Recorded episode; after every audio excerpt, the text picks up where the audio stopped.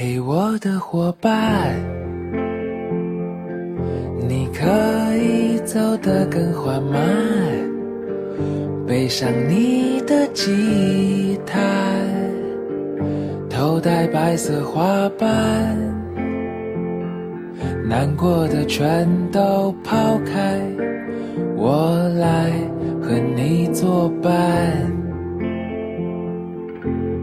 road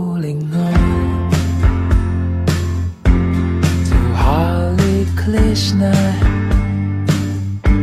轻唱着 Wim Wam Wambo，在 Rolling Rolling on。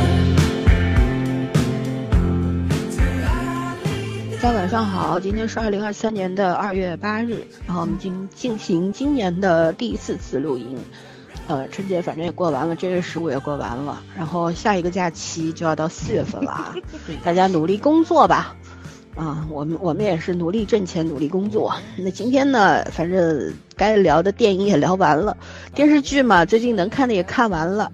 呃，正在愁有没有新剧可以继续追。据说看到微博上有很多人在讲说，今年好像是松动的比较厉害吧。呃，审核各方面都有松动，所以呢，可能原先压着的一些比较好的剧，呃，都会陆续播出。包括最近我们也好的电影也可以很多引进片都定档了。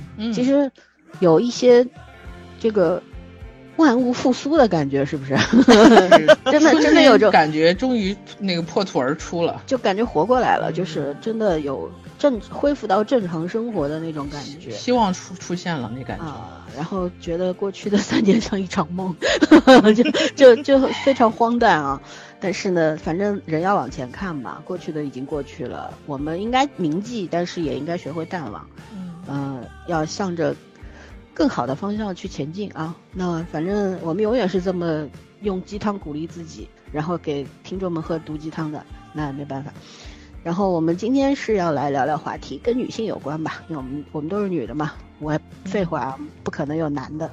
然 后，呃，我们的听众里边有很多的女孩子，呃，大多数是女孩子吧，呃，男性听众应该比例也可以，比例还可以，还可以，对吧？我们可能三个人的性格也算比较中聊的东西比较海阔天空一点。对对对，所以呢，我们听众群里边男孩子也挺多的。呃，而且大多数都大方得体啊，也是谦谦君子啊，也非常喜欢和他们在一个群里边对话，然后很好，都很温柔。我也很喜欢我们的听众们。那今天要聊的话题呢，其实虽然是从女性的角度出发，但我觉得跟所有人都都是相关的吧，因为我们想要去聊一聊，就是我们自身。从年轻的时候，可能从这个少女时代，到现在人到中年了，在穿着打扮，就是物质方面的一些欲望的一些变化吧。就是可从因为年轻的时候，可能就是也有过想要花枝招展的那种 愿望，对吧？然后到现在的话，呃，我们因为越来越成熟了嘛。呃，内心成熟了，外表呢肯定是有一些变化，可能原来还很苗条呀，现在也变得有些臃肿啊，中年发福嘛。对，这没办法，再运动总是 抵抗不了地情地球引力，对吧？也难免出现一些皱纹呀。然后呢，我们可能也有过身材焦虑啊，但是我觉得我们现在都是在学习爱自己的身体，接纳自己所所有的变化。嗯嗯，我特别喜欢的一个博主拍了一个视频，他就说我现在也有小肚子，因为生完孩子之后，那个，嗯，无论怎么减肥都到不了未呃卫卫生育之前了，腰也粗啦，然后因为怀孕导致的，就是说，呃背也没有那么直啦，然后有小肚子啦。他说，但是我就是很喜欢穿包臀裙，嗯，就是可能穿的，就是用。别人的话来讲，看那么美，对，看上去没有平坦的小腹啦，然后前凸后翘的，另一种意义的前凸后翘，他说就看上去也不是那么的美观。但是他说我自己特别高兴，我觉得穿衣打扮就是我自己高兴就好了。然后我的身材没有那么的完美，但是我觉得我很欣赏我自己，因为我并不是因为我懒惰或者怎么样造成我的身材变成这个样子，而是因为我生育了一个宝宝，但是我控制不了这个自然规律的，对吧？这个这个这个发生。他说，所以我们不要因为自己，呃，身材没有那么好了，就不敢穿这个，不敢穿那个。你想穿什么就穿什么。也不是一一定要别人说啊，你四十多岁了你就不能穿得像个少女。你想怎么穿就怎么穿，钱是你自己挣的，买衣服是你自己挑的，你穿在身上是为自己穿的，对不对？然后我我觉得他讲的特别好，其实我们也有这种观点，一直都是这个观点。嗯，那所以呢，我们今天就是要从我们的少女时代聊一聊，聊到现在，就是我们 作为女性。一系列的这种变化吧，啊，嗯，呃，物质条件上面的需求变化，以及内心的一些变化，然后呢，嗯，讲一讲女性到底想要什么，好吧？那我们还是请早儿同学先来吧。嗯，我从少女时代到现在没有任何变化，就是，呃，我其实是跟我。特别特别小的时候有很大的转变，但是从我上了应该差不多是从小学吧，就我觉得这都不已经属于少女时代了，就是比少女时代还还靠前的时候。我到现在，对对对，幼儿时代就是几乎就是我六七岁之后到现在，我的穿衣风格几乎就没怎么变过，一直都是很中性，嗯，以是以以方便活动为主，对。我就一直是一个多动症儿童，反倒是现在很懒。就我我我爸我妈都无法接受。就我那个时候就很爱运动嘛，然后就是又很喜欢出去玩，然后呢就是晒得跟黑地梨似的。我们天津话嘛，就晒特别黑，煤球一样。就是正常的人，女孩子不都不喜欢晒黑吗？但我就很喜欢晒，我很喜欢把 T 恤撸到肩膀，或者穿着跨栏背心。我想满足了自己的审美就可以。哎，好，好像是的，我好像就从来没有对肤色有这么大的。那为什么你不喜欢黄晓明呢？黄晓明黑吗？他挺白的呀。人家也是晒黑过的。我我我喜欢哥哥的时候，哥哥也也是黑的。嗯，这个东西他喜欢一直黑下去的。嗯，倒也不是跟我，只是后来去琢磨这件事的。我喜欢袁彬的，袁彬挺白，的一直也没对袁彬挺白的。对，所以我觉得这个跟肤色是没什么关系。但我一直很喜欢很阳光的人。阳光跟肤色也没有什么关系。就是笑起来就是那种，嗯，一看就是。阳光运动男孩的那种，就是晒过的，不是阳光，一看就是晒过。对对对，我确实是喜欢很开朗的人。但我妈说，我特别小的时候，我自己已经没有印象了。因为我今天跟朋友在一起去聊这件事情，还说呢，就是就是小时候没有印象，就是你可能。不知道自己小时候真正是什么样子，你只能留几张照片，然后你回想一下。其实，在我觉得上学之前那个印象，就是你可能就是个别事件，就是很大的事件，小事儿你记不住。就我所有的黑历史都是他们口述的，我觉得都不存在，你知道吧？就。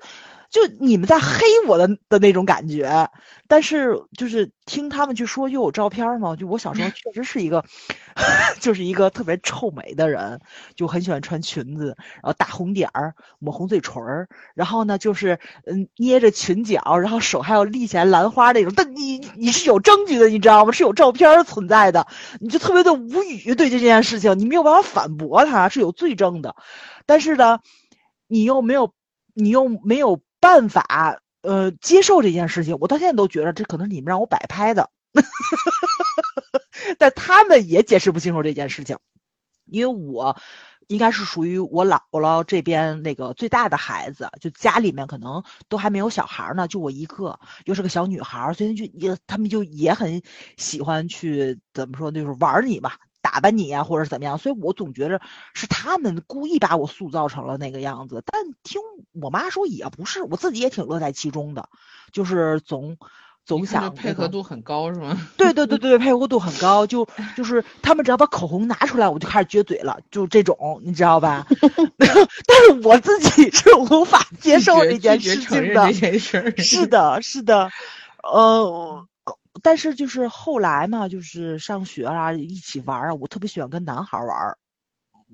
我也不知道为什么，但你登高爬梯啊什么的，我印象特别深的就是就是小时候穿牛仔裙，从那个学校的那个门儿，呃，那种铁栅栏那个门儿跳下来，其实也没有多高。我小时候真的就特别淘，但是你知道铁栅栏的那个门儿上面就有那种尖刺的东西，对吧？然后你穿着裙子下来的时候，它是把裙子给勾住了，但是你的体重就。往往下坠，所以他就把那个整个的那个牛仔裙就划了一个非常大的刀子。但是他在把你挂在上面的同时的时候，等于你你腰部什么是没动，但是你头就已经遮下来这种。所以我在脑门上磕了一个特别特别大的包。那个裙子当然就也变成两半了啊。然后就是呃人没事儿，就是人没事儿，但是就头磕了一个特别特别大的包。我打那以后我再也没穿过裙子，我就是觉着就是不方便我玩儿。不方便我玩儿的这个东西，它就不应该存在，所以我就再也没有穿过裙子。但是，但是我也是后来听我妈他们去转述，说你小时候真的太淘了，特别厚的牛仔裙愣能让你划了一个，就变就变成两半了。这个是吗？是的，对的。就他们去想的时候很后怕，就是你把你戳在上面怎么办？对吧？你你往下跳，戳在上怎么办？这事儿你不能想，你要想就是死神来了，你知道吗？但是，但是。你你你小时候玩是没有这个概念的，都往下跳，不只是你，但是没有小女孩往下跳啊，也没有穿着裙子的小女孩往下跳，我就属于这种，就是让家长非常头疼的那种，嗯，老师也很不喜欢你，就所以我现在其实就很理解老师，因为我也干这行了嘛，也也不能叫干这行，就是说你也要去接触孩子，就是那种非常的。淘气就是他逃出圈了，你没有办法控制他，没有办法去，对对，就有的小孩子天性是那样子，对对，我就属于这种孩子。果然不管啥都得自己经历了才有发言权。是的。是的，是的，孩子这东西跟盲盒似的，就真的又会像谁。我又很极端，你知道吧？我是极度的，就是那个听话，但又是极度的不听话的那种孩子，就看你能不能管住我了。就是说，你下达的这个命令，只要我认可你了，我就能百分百执行。就比如说军训的时候，我们所有教官都非常喜欢我，因为我绝对能做到所有女生里面最好。也不是说也也也别这么不要脸啊，就是说你肯定能做到规范，对。是这个样子，我我不好。得感谢处女座好吗？哎，是的，是的。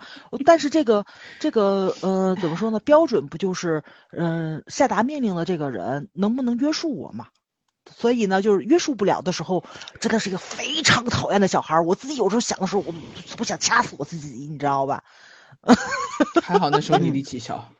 对对对，但是我想一想啊，我也宁愿我淘气一点点，我也不想变成那种别人拿出来口红就把嘴撅起来的女孩子。我现在想觉得很可怕，你知道吗？这两样其实都没耽误，好吗？而且我我我比较在意你少女时代的时候你穿啥？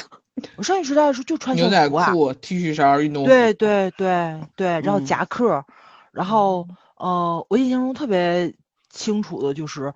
我十舅好像是，应该是我十舅给过我一身白色的西服三件套，全是白的啊，就是坎肩也是白的，然后西服也是白的，裤子也是白的，正常不都是男孩穿的吗？我穿的劲劲儿的。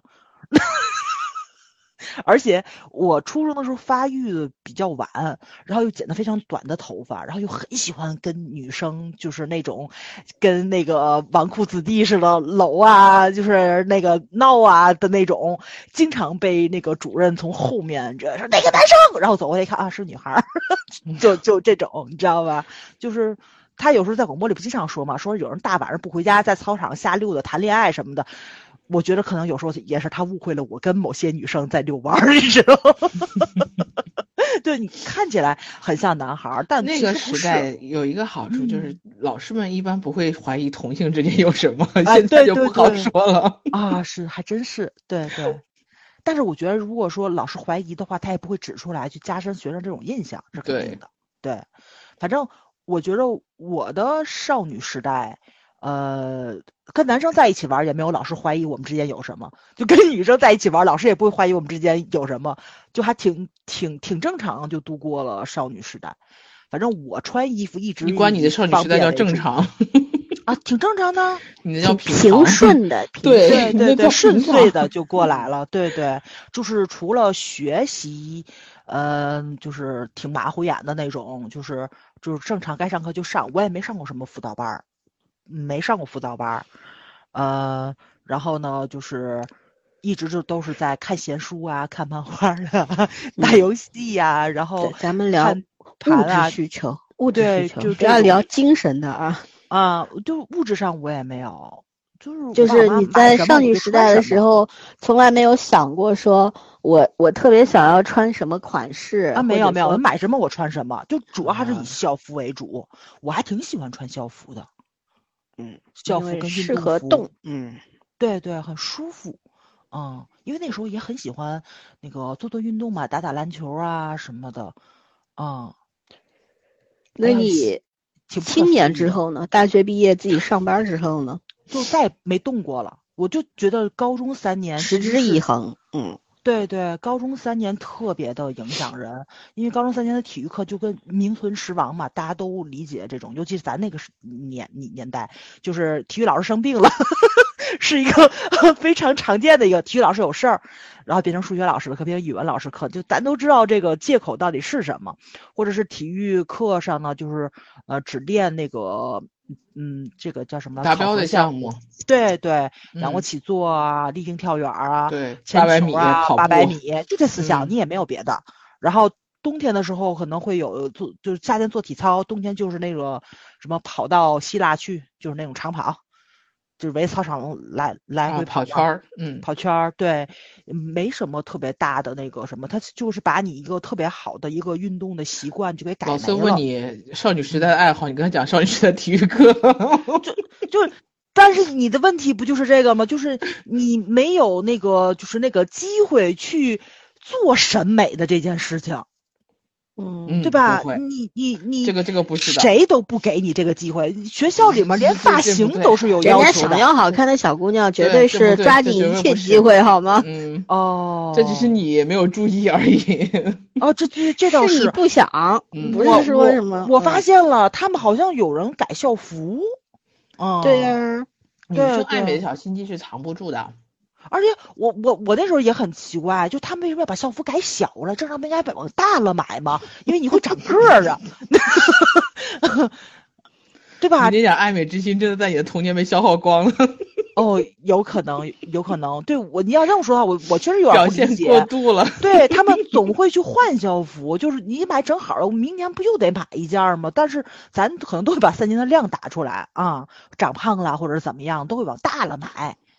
那么大的女生会承认自己长胖了，那是找打呢。啊，还确确实，我可能就从来就没有那个特别爱美，而我也没什么身材焦虑，胖就胖啊。啊，正常的时候就是男生取笑你的时候，就是就我跟你们很可能说过，就是那个我初中同学分开时，我初中特别瘦，就我高中长了四十斤吧，你想想。我们就是分开了之后，后来大学毕业，初中同学聚会，你想中间隔了几年，六呃七年没见。然后呢，我出去就是接一个当兵的呃男同学，然后呢，他初中毕业之后没长个儿，你想想啊，我初中之后长了多少斤？所以我们两个人走对脸走差了，谁都没有认出谁来。后来等我回到包厢去之后，他第一句话就是：“你怎么变那么胖了？”我第一句话是：“你怎么没长个儿呢？” 就你怎么这么矮？你怎么还这么矮？是的，是的，是的，是的，就是两两个人就是同时说的那个话，都是就是很让对方无语的话，你知道吧？他第一反应就是你怎么那么胖呢？我第一反应你怎么那么矮呢？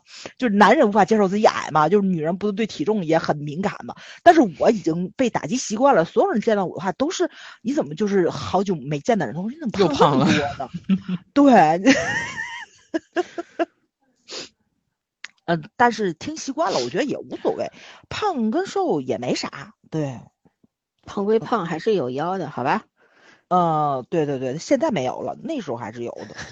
现在现在也有也有，不那么明显。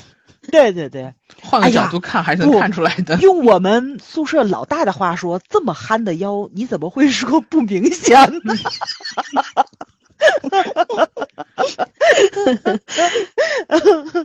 哎呀，想想确实确实确实，嗯，所以我觉得还是人跟人不一样啊。就是你用身材这方面来打击我的话，就是可能我不太 care，我可能给你个白眼儿之类的。但是我觉得可能确实对某些女孩子来说，确实是 PUA，就是很严重的那个什么。你看我妹比我小，差不多四五岁、五六岁啊什么的，我妹就有很严重的那种身材焦虑，就是她就是那个叫怎么来说，健身啊什么的，就都挺勤快的，对。就是体重长一点，我觉得健身不叫身材焦虑，那个就是节食才叫身材焦虑。啊，他也结过嘛，不是不太管用。现在就是岁数大了，你才找到了比较科学的方法嘛。你你这这期被你没听到，你会被打死。我跟你讲，你会被灭口。没关系，他不会听我节目的。就是 又是身又是身材焦虑，又是年纪大了，你感觉。就你感觉女人可能就是在成长的过程中，她面临的问题其实是非常非常多的，尤其是漂亮的女孩子，就越漂亮的女孩子遭遇的东西可能就越比普通。当然了，越有钱的人越越怕越越怕钱没有啊。呃，其其实也不不只是这方面，因为今天我们还去聊这个了，就是漂亮的女孩子。她很多时候就是受到的非议啊，或者是什么的，在尤其在青春期方面的时候是加倍的，是加倍的。对，因为他美貌可以给你带来很多好处，但是人美貌也是一把枷锁嘛，其实就是对对对，而且就很招惹男孩子嘛，尤其青春期的男孩子有时候就很讨厌。我后来想了一想，就是我身边特别漂亮的我的女性朋友，真的都是上学的时候交的，工作之后就很少了嘛，都是上学的时候。而且我时候是不够漂亮吗？还是说，我我那个时候就想的是，是不是因为我很像男孩子，所以跟他们处的很好？我后来想的，就现在就就坐在一起去聊的时候，我发现，就他们有时候提的那个事情，可能我都已经忘掉了。但是在那个时候，对于他们来说，呃。呃，也不能说叫帮助吧，就是我能让他们下得来台，我是那种人，对，就是可以，就是很轻松开着玩笑的。我觉得本身我就像个男孩子，所以有时候我就不会去用恶意揣测男孩子说的话，然后呢，我可能就会用一些个，我也不是故意的，就是我可能也要犯犯贱啊什么的，就是，然后就是你一个男性说的话跟一个女性说的话，对于女孩子造成的伤害是完全不一样的，然后呢，他们可能就不会有那种尴尬或者是那那。那种那什么的，或者有时候如果说我作为女孩子，我也觉得男生说的话很过分的时候，我就立马怼过去了。但是在他们的眼里，可能也是觉得我是在保护他们，或者是怎么样啊？很好的做了一个中和作用。对对对，其实这个样子的，对，嗯，虽然我，但是我到现在我都觉得，就是女女孩子在这个社会上，尤其是漂亮的女孩子，其实挺不容易的。对，除非他们是想用用美貌去换取什么，但是大多部分的漂亮的女孩子都不是这样，她们也是很正常的女人，对吧？就是大家的三观啊、需求啊、道德感，可能说就差都是差不多的，只是因为她们长得漂亮而已，然后就有了非常多莫名其妙的一些个，就是对他们的标签。标签对对没错，他们可能通过努力得到的一些个呃好处啊或者什么，在别人眼里就是他是不是呃某种交易？没错没错，对对，就很不公平，其实是真的是很不公平。你要是真的通过美貌去换取了，我也不会用道德去换取就换取呗，又怎么了？对，这也是他的硬实力。是的，对吧？嗯嗯。而且美貌程度是分等级的，好吗？对，嗯，所以我觉得，嗯，还是个男权的社会啊，女人还是活得挺不容易的。只不过，呃，我是很平稳的度过来了，我没把自己当女人看，我也没有把自己当男人看，我就是把自己当成一个小孩儿，这么 过来了。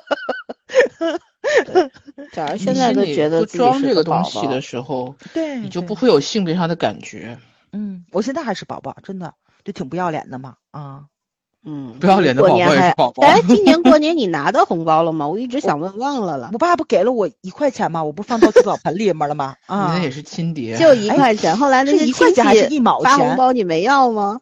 没有没有，没有人跟我说给你个红包，没有。原来是没有，而不是不要，两回事儿好吗？没有 人说，破灭就是那种。是的，是的，没有人客气了，你知道吧？做了半天梦，还挺美的。我还掏钱请我弟我妹他们去喝了个下午茶，我都我快气死了都要。哎呀，没事，明年你弟就可以给你红包了。怎怎么会呢？结婚嘛，结婚的要给红包的呀。哦，我我们没有这个例儿。一般就是结婚以后你要给红包了。没有。弄不好我还要给改口费呢，不要提这个事情，换话题，太伤感了。我就一想我要掏钱我就难受。哎，你对我们都挺大方的，你怎么对 你弟弟那么不能在不该花钱的地方花钱？对，我觉得这种地方是不该花钱，因为我收不回来，我不结婚的，你讲讲，就很肉疼。你你你们处女座是不是都是毛病？我妈就好了，你们俩又开始跑了，往哪跑了？他这句话你知道，我妈经常会说：“哎呀，你又不结婚又没有孩子，你这这招数学分的多亏。”对呀，所以已经随多了，已经习惯了。这哎，我我前是几个几月份来着？早上说，我看中了一条裙子，我挺想买的。后来我说你买呀，他说我居然也想买裙子。你还记得这事儿吗？记得记得，但我最后也没买呀。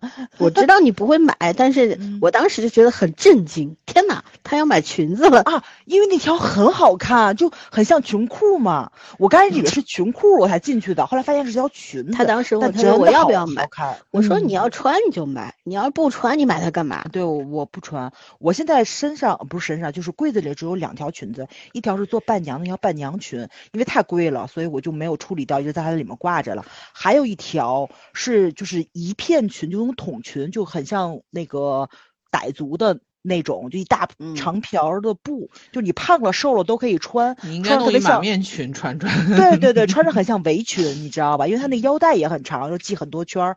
我后来发现我妹她在身上能缠四圈，我可能只能穿缠两圈半或者是三圈，我我忘了，反正就是比我妹窄很多的时候，我就嗯，行，这条也可以放下。可能把它可以把它当个披风嘛。斗篷，就是就是总能塞进去是吗？就其实它也可以，就是那个当那个襦裙穿，就是在胸口那边也可以穿的。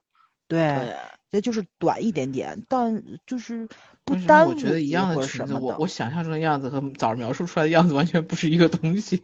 而且是麻布的，夏天穿很凉快。对，所以我就在家当睡裙呗。对对对，所以我就留着了，我就。嗯。但是我真觉得穿上就很像神经病，你知道吧？穿真的很像神经病，所以一直也在那个衣柜里面放了两条裙子，从来没怎么上过身。然后崽儿以前买衣服就就是就固挺固定的吧，对吧？我记得你，嗯嗯，他他给我印象很深的就是我们比方去香港啊，去澳门啊，就是我们会去一个常去的鞋店，那那个鞋店，香港那个鞋店你还记得吧？在铜锣湾那边，然后就是他会出很多板鞋啊、运动鞋啊，又便宜。而且是都是很好的牌子，对，而且很多颜色内地是没有的。呃，运动品牌上面，我甚至我我我买过一双一脚深的那种，呃，那种那种那种板鞋，但是它是那种，这叫什么皮来着？鹿皮，嗯，还是什么麂鹿皮的那种是吧？对，然后我后来翻毛的那种是吗？过了四年，在上海的一家店里看到了同款，我那鞋我都穿烂了都。所以呢，那那店而且很便宜，我记得吧，在在大陆买大概五六百块一双，在那边三百多块钱港币，就这样。我们每次去都买好多。然后早上是习惯性的，就是他一定是穿一双要扔掉的鞋，到那儿去换一双新鞋回来。那旧的鞋，他是他一定是穿一双。我真的没有冤枉处女座，他的习惯跟我妈一模一样。对他，他不会说，嗯，我我需要更多的鞋子，他没有这种想法的。然后买衣服，他也是根据自己，他每次都是先给他爸、给他妈买，然后他自己就是我们有一年在澳门，我和他还有小 P 三个人，他我记得你就在买了一件睡衣，嗯，是对吧？买了套睡衣，而且是跟我们三个人买了同样的，只不过是颜色不一样。是的，是的，对吧？就是他是一个对这种，嗯。尤其是梳妆打扮这件事情，外表完全没有兴趣的人，只要穿的舒服，舒服为第一，而且要价廉物美，他也不买贵的，对奢侈品毫无兴趣，就是这种人。嗯，但是他不是小气的人，他对朋友特别好，就是他不喜欢，他不好这口而已。每次出去，那箱子有一半都是带给朋友的礼物，哪怕零食，什么的，他特别惦记别人。我曾经是不太理解崽儿的，我总觉得她女孩子嘛，总归是会那个什么。后来我爱美之心是吗？对我怎么啥都不要呢？对不对？后来我觉得挺好的，这样就是其实就是活明白了，就是自己舒服嘛。可能在年轻的时候不明白什么叫活明白，就是一个简单的追求，就不想麻烦。但长大了之后，你自己会明白啊，原来我那种心境就是想明白了，不不愿意浪费过多的时间和精神，想要自己的样子就可以了，没有必要按照别人要求的样子去打扮。对，嗯。我我觉得取悦别人好的特别难的一件事情，因为我身边不用学别人孩子嘛，对，取悦自己啊，取悦自己，但是他他有更多的方法取悦自己，他他买书不看，他也取悦自己，对对对对对对，太对了，这话买好多文具，对吧？这这都取悦自己啊，只不过没有在就只是只是不喜欢用化妆品或者是用这种衣服来来来那个什么表达，对，买书不看。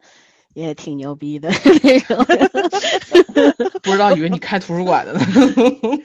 嗯，就是看书如抽丝，你知道吧？买十本看一本已经是我对他的恩赐了。买书如山 倒。早跟你聊天，第一件聊就是早跟你跟人聊书，第一件聊的事就是版本，版本，对对对 对，就很喜欢，就这种，我我我也觉得自己是有点病态的，就是没有没有没有。人都有所偏好的东西是不一样的，和人家是啊，我我曾经就是可能我们很小的时候就会觉得说，大抵上女孩子可能都会经历相同的这个过程，就是这个少女时代嘛，总是想要像鲜花似的，是吧？然后是这个到了这个青年的时代嘛，就是要打扮的叫争奇斗艳，然后到了熟女时代嘛，就是。呃，更要另一种什么御姐风，这风那风。其实呢，我们自己经历了之后，觉得可能我们三个人里面就圈圈去实践了这件事情。哦，我要对 自己诚实一点，我是很女性化的。对，然后来，我们请圈圈来讲一讲从他小时候开始的故事。对我小时候就很有意思，我小时候早有略有一点像的地方在于，我是那种洗手不擦手的人，就是洗脸。我很小的时候其实一点爱美之心都没有，就是。我我喜欢和男孩子玩，但是我不像早那种穿着裙子会 爬上爬下的。我喜欢当，就是我我身边玩的就我我小时候就两种玩法，第一种把门关了，自己在家看书，能看一天。然后第二种就是跟我们隔壁的邻邻居全是男孩，我就喜欢跟男孩玩，我那是不跟女孩玩的。但是我是看他们玩，他们爬我就在旁边看着。就是如果他们玩的比较安静，我可以参与我就参与。但是我那会儿真的不跟女孩玩，我觉得女孩很麻烦。我那会儿就大概就这种感觉，我的小伙伴全是男孩，但是我真的不跟他们爬高上低，但是会跟他们一块儿，就是比如说玩具枪玩冰捉贼呀，对吧？参与但不完全参与。对，就是玩就就是玩具枪啊那种，然后什么什么弹就是那个牌呀什么的，弹球啊，毛片儿啊，对，这种我是玩的。但是女孩子的洋娃娃，我小时候是不玩的。我小时候真的没有洋娃娃。我小时候都洋娃娃我还玩过呢。我小时候没有，我小时候玩具是呃火车。就那种可以转圈的火车，然后可以拉的小狗，我就没有洋娃娃。哎，我还有洋娃娃，我还我小时候没有什么玩具，我对玩具没有追求。我想起来，我对玩具真的没有追求。我我那时候就最多东西是书，然后就是那种就是械类的一些东西，可以拆装的一些东西。倒是没有什么洋娃娃，我洋娃娃全是我过生日时候我姨送过几次，但是你让我自己买，我从来没买过。我所有对于女性的爱好，大概都是上大学之后才开始的。嗯，就是就是真正的自己意识到自己自己想去想去做这些事情，是是上大学前后的事情，就高中以后的事情了。然后我小时候那时候就是洗脸，然后出去跑一天，我爸回来让我洗脸，我就会拿着毛巾沾点水在脸上擦一一蹭，就算洗了脸了。那会儿也不用很小，那会儿其实已经有就是十来岁了，那会儿也不算很小，已经懂事儿了，但是就是就是这样对付嘛。然后洗手也是，就不好好洗，拿水歘一洗。冬天也是，因为冬天那个时候北方干会皴裂嘛。然后就是我爸追着我，然后追着我给手上手上抹油，然后他把油挤到他的手上，然后捏着我的手开始揉一遍，要不然我就根本就不抹洗手油，就裂了也无所谓。那时候我我我其实真的没想到我现在是这个样子的。嗯，会每天提前四十分钟爬起来化妆。嗯，对，然后这个太可怕了，不疲。而且，嗯，嗯，怎么讲呢？就是我觉得我小时候是受到过我妈的一种思维方式的洗脑，叫做女孩子不需要太漂亮。嗯嗯，我是被洗脑过的。其实我我觉得我骨子里天性是喜欢这东西的，但是那个时候就是反复被反复被这样说啊，对，我就呈现出了一种无所谓的样子。嗯，但是我压抑了爱美的天性。对，就是我我。你说我很爱美，我到现在就是那种状态，就是大夏天的时候，我们这儿的甭是小姑娘还是年纪大的姐姐们，都是里三层外三层，又是防晒伞又是防晒帽的，就是去拿个快递，恨不得就是就是全副武装才下楼。我大夏天一样的，就是出去拿快递，有时候一天去一下两三回，我什么伞都不打，中午出门也什么伞都不打，我可以的，就是我没有到那个程度，真的就是原来。出去欧洲玩的时候不打伞，戴个墨镜，只要不刺到我的眼睛，我就 OK 的。我真的没有到那个对太阳就是过敏到一点不能晒的程度。但是其实我的皮肤是敏感的，就是晒多了我会起那种紫外线的那种那种小小小水泡，有会有一点点轻度的。但是我反而没有那么纠结这件事情，所以我都觉得人人是很奇怪的，就是你的那个点很难很难完全的 get 到某一种类型上，然后。就是我上学以后，我想我我那会儿，嗯，我那会儿其实见过很多打扮的比较帅的女生，就我那会儿喜欢的女生是那种类型的，就是除了乖巧文静的，另外就是那种看上去很有点帅的女生，就是啊短头发很麻利，对，然后长得好看的。我从小都喜欢长得好看的女孩子，而且这不就我谁不喜欢？我也喜欢。我我我认真的去那个啥了一下，我认真的去。呃，总结了一下，我这么多年的朋友们，没有一个长得一般的，嗯，是真的。我我我好像就是那种对女生的颜颜值要求比对男生高。你不要这么说，我就很一般。不不不，你你你是你是有优点，你只是自己不看镜子而已。嗨，那那都能找出来优点啊！我就觉得你你还是你还是可以的，你你就是我啊，这倒是人的 get 的点不一样，但是我真的会 get 身高身就是身材和外外貌的，我从小就是。就是我不喜欢那种特别张扬的美女，就是就是比如校花啊、班花啊那种，那种我一般 get 不到。我喜欢的就是那种，就是说，呃，有优点，但是需要，就是就是没有特别张扬的那种显出来的那种女孩子，其实是很好看的，就是传说中也不算第二眼美女，其实好多大美女，但是就是没有没有刻意去凸显自己这方面。我喜欢那样子的女孩子，就有点意思的，不像明星那种刻意打扮过的那种，对吧？就艳光四射那种，我好像也没有那种类型的朋友。但是我喜欢我的很多朋友，就是那种，就是在美这件事情上是有美商的，就是知道自己好看，而且有自己的审审美要求。嗯，我觉得是这种。另外就是底子不错，我没有，我其实更，我说说实话，应该我对人是那种气质上的感觉高过于外形的感觉的。这个话对男女都差不多。你这样说，我有美商的话，我突然就想到了，我说王宝强周周正 这件事没打击到你吗？你你对审美上是有点误会的。你在这方面的审美上，我是不评价的，跟你讲。嗯，人生总有眼瞎的时候，不要紧。就是很周正吧，真是的。不聊了，这个天儿咱不要往下聊了，没法聊。嗯，然后后来我就是。我高中的时候有两个朋友是那种特别好看的，就是就是就像你们说的那种，就是属于在当时的环境里已经出类拔萃的。然后但是呢，就后来通就是人生的命运就比较比较一般，因为按照正常来说，他们应该能够得到就是社会社会价值层面更好的那种人生，但是并没有，也就是印证了大家说的，漂亮的女孩子并不一见得都会幸运。当然，我觉得那姑娘还吃亏在另外一件事上，就是她真的。是那种看到好看的人走不动的人，他他就属于那种就喜欢小白脸儿啊，就他别的东西都可以不考虑，什么家世背景，然后那个那个那个智商情商，就只要好看，不是一定要，就只要好看。男生性格有缺陷，然后没有没有没有能力都不考虑。以至于就是真的现在生活的很普，老老摔坑里就是那对，然后就现在就是有点倒的，就是明明从起步六十分，现在活到了五十分，让我觉得就是那种感觉。嗯，所以 好看这件事情呢，不是不重要，但是也真的没有那么重要。就是我觉得不要把自己放在这个极端的环境里面去考虑。当然，好看的女孩子是会得到得到一些优待，就不要说特别好看，就是哪怕你笑得很好看，你都能比别人得到很多优待。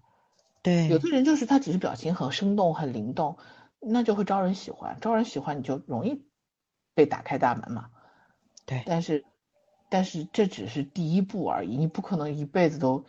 只会笑得很好看这件事情，嗯嗯，好，回来讲我自己。然后我大概是从高中的时候，我碰到了，因为，嗯，我有一个什么，哦对，说到校服，我跟早是完全相反的，我特别不喜欢校服。我觉得我的 我的我的对于美的反叛心理是从那个时候开始的，就是我特别讨厌校服，我潜意识讨厌跟别人穿的一样。因为那个时候我的女孩子不是很喜欢，就是我们两个关系特别好，我们两个换衣服穿嘛，嗯，就就就反正我周围的女孩子很多的，就是身材差不多的，然后因为那时候女孩子没什么发育，衣服大同小异都能套得上，就是关系好的人我们穿一样的，甚至我们换衣服穿。然后我那个时候呢，我不跟人换衣服，校服都一样，为什么要换穿呢？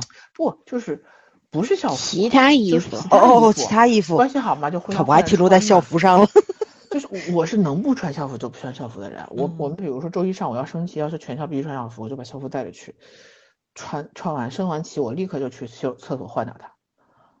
就是没有必要。到现在我也是上班也是，比如说今天领导要检查穿制服，好，领导走了我立刻就换掉，我绝不穿。嗯，就是偶尔会有那种真的好懒了，因为现在年纪大了，说实话没有那个动力了。嗯。就是有的时候会偷懒换，但是如果我但凡是有一点点那个时候，我就不想，我就不会穿跟别人一样的衣服，这我很讨厌。你说制服这个，我真的，我可能跟你们两个人说过，就是什么呢？就是我那时候上班不也有工作制服的吗？就是上面的西装，然后底下是一条那个就是裙子，然后就那种制服的那种很很常见的那种制服的裙子。你说我要在公司里面穿，就学校里面穿也就穿了，我竟然就是什么懒得换衣服，我甚至于要穿回家。然后后来就是周末的时候，不有朋友有同学结婚，然后呢，我都已经随完礼了，我说我不去，但是那天就特就特别村，然后就有朋友就过来接我说，就是说我都来接你了，你能不去吗？我就穿着工作服就就参加婚礼去了，然后就是闹出来非常多的笑话，就是因为我去的又晚，没有。在前台签到，所以双方就是那个男方女方的双方家长啊，就是长辈什么全都不认识我，以至于很多人都过来让我服务员加个菜，服务员倒个水。你绝了你！我绝了吧我？我是不是绝了？都上领班。对啊。告我安排人，我说我也是来参加婚礼的，不好意思，下班没换衣服就来了。我真的是那时候我就发现，就是还是得换衣服，你绝对不能穿着工作服摇着乱跑。你们但是大爷大妈就比较觉得穿制服的都是那个。是的，是的。但是但是你想一想，就用我朋友的话说，没有任何一个正常人会穿着工作服上下班儿，就是但是我就能做到这个份儿上。也不会，银行的人姑娘会。银行银银行的衣服，我有时候会啊，我懒得换，我就对穿了呀。嗯，看来咱们还是差不多的，咱们还是嗯，不，你们能理解我？我就可能不回单位，在外面外勤，然后穿着制服，然后你要就是哎，就这样走吧，就回去吧，反正明天还得穿，就这样。嗯，也会。就是我现在就觉得我真的是年纪大了，有时候就没有那么苛苛求什么东西了。但是整体的我的那个那个那个状态是在的。嗯，然后我就上那个那时候是我高中的时候嘛，然后就就跟着两个女孩子，有其中有一个对我影响特别大。嗯，她就是那种，因为我们当时学校是铁路的学校，就是整体都是子弟嘛。那时候铁路铁路整个环境很封闭的，整体都是子弟。然后那个那个女孩子当时是，就是 她是为了反抗她妈，她就就是不去市里的学校，你知道吗？她就非要换到一个就是跟跟她原来的生活圈子基本没有关系的学校。然后她就明显的就是那种怎么讲？那给我的感觉现在就叫做就城里的姑娘和乡下的姑娘的感觉。她带给我的冲击就是那样子的，就她整个人的这种这种。对外界的这个时尚的敏感度也好，嗯，就是所谓追追求潮流的这个状态也好，包括就是就是怎么讲爱美的这个这个能力，那个不是程度的那个能力，比我领先起，我觉得差不多有十年。就真的你那个时候，我虽然很喜欢看一些乱七八糟的杂志啊、书籍什么的，但是你在你我并对这块的东西我是完全没有接触的，就是时尚类的东西我全部是从高中开始看的。然后呢，仗着学习成绩还可以，老师就是睁一只眼闭一只眼，反正是。然后就那时候，因为大家其实都 开始高考要冲刺了，高中。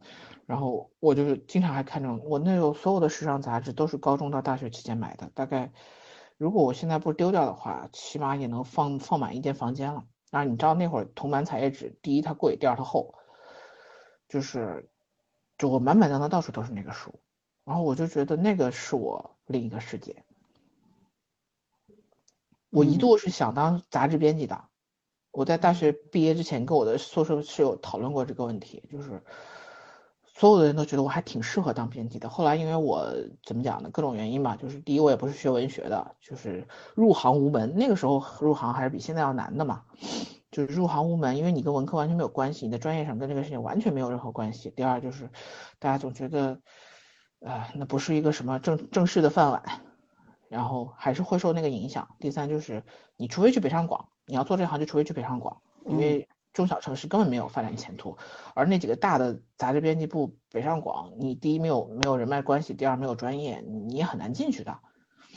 嗯，那就是我彻底放弃了。但是我我对于这个门打开之后就没有再关上过，就真的没有再关上过。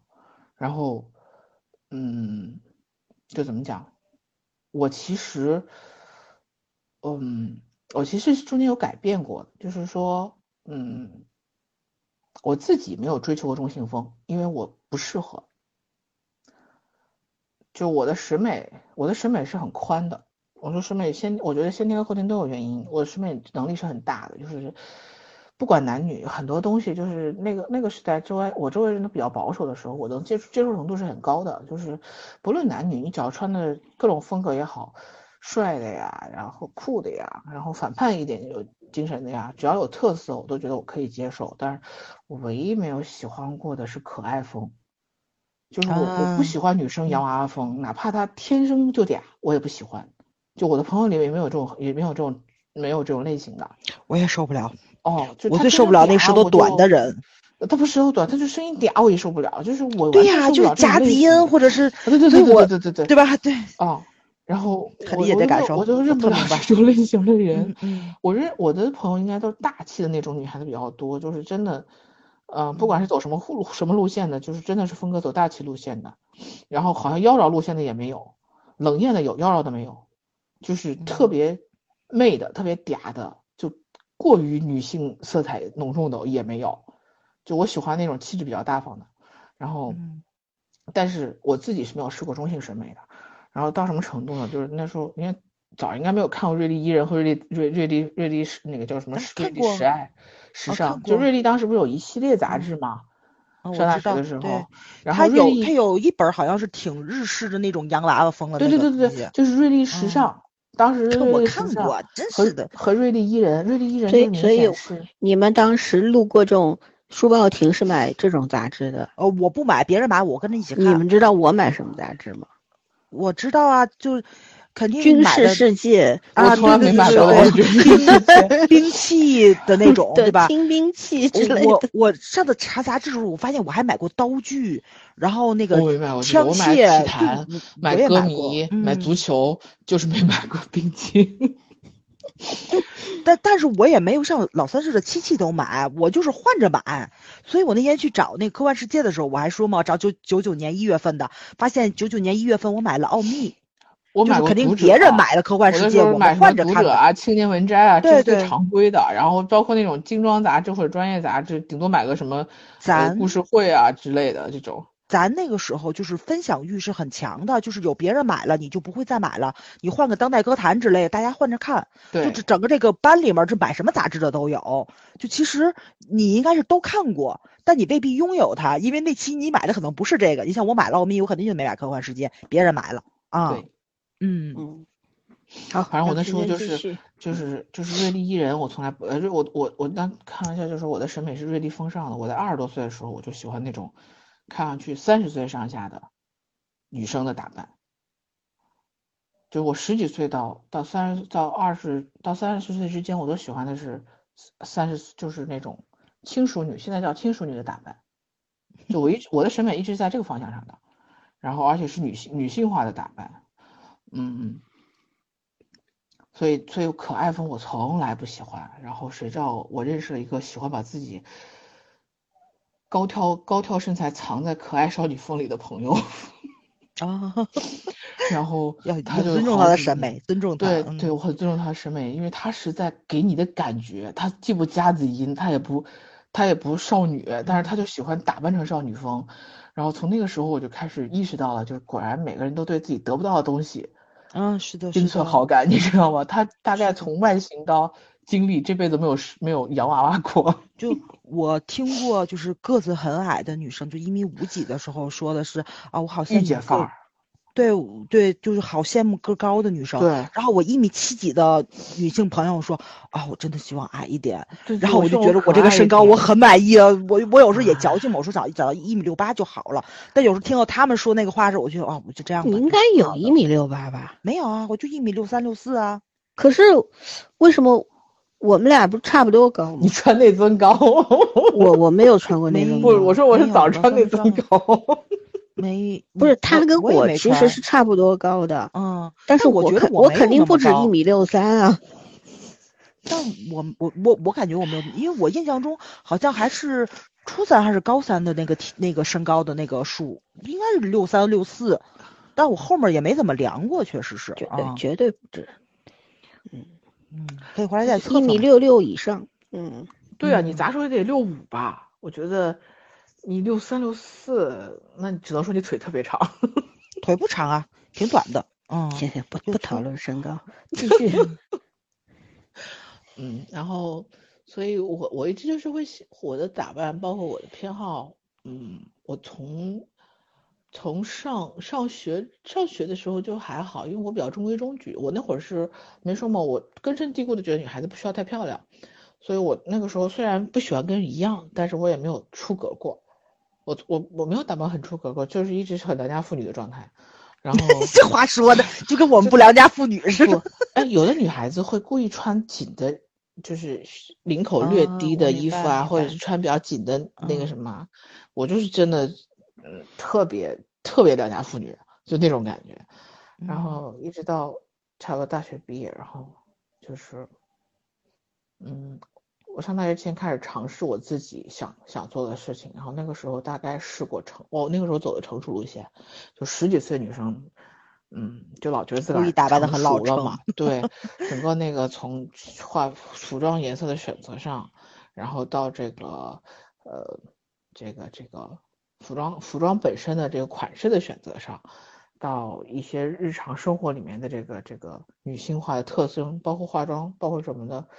我整体都偏老，就是我一直没说，我那时候一直喜欢就是三十岁上下那个状态。其实后来就觉得自己很适合。我那会儿画风都从都走到有点，现在讲就有点偏华丽的。现在天天 pink，嗯，现在也没有 pink 过，我这辈子不会。就是就是你想二十岁小姑娘，你不可能压得住三四十岁人的衣服和状态的。嗯，但是那个时候自己会觉得装成熟，就就很就很适合我，然后。嗯，也没有真正的去去觉得自己那会儿需要过什么，就别人说你这样挺好看的，就觉得自己这样挺好看的。但是我的审美一直很多元，就是我也想过去，呃，穿运动装，就是休闲一点的，或者是那种潮牌一点的。但是后来我就发现不适合，嗯，也不是不适合，是拧巴了。就是我跟你讲。不管你选择我，我最后要讲的其实就是你，不管你选择怎么样的审美和怎么样的装扮，你要对你要自己喜欢，就是这件事情。然后我小的时候，因为就一直穿运动鞋嘛，我那个我脚偏大，本来就不太买好买鞋。然后上学的时候，老师我们那个时候老师好像对头发、对衣服的要求还好，也可能是因为我成绩好，所以老师老师不盯着我。反正就是我这方面都还比较随意，因为我也没有很出格。但是呢，我就一直穿运动鞋，因为我妈就说运动鞋第一好买。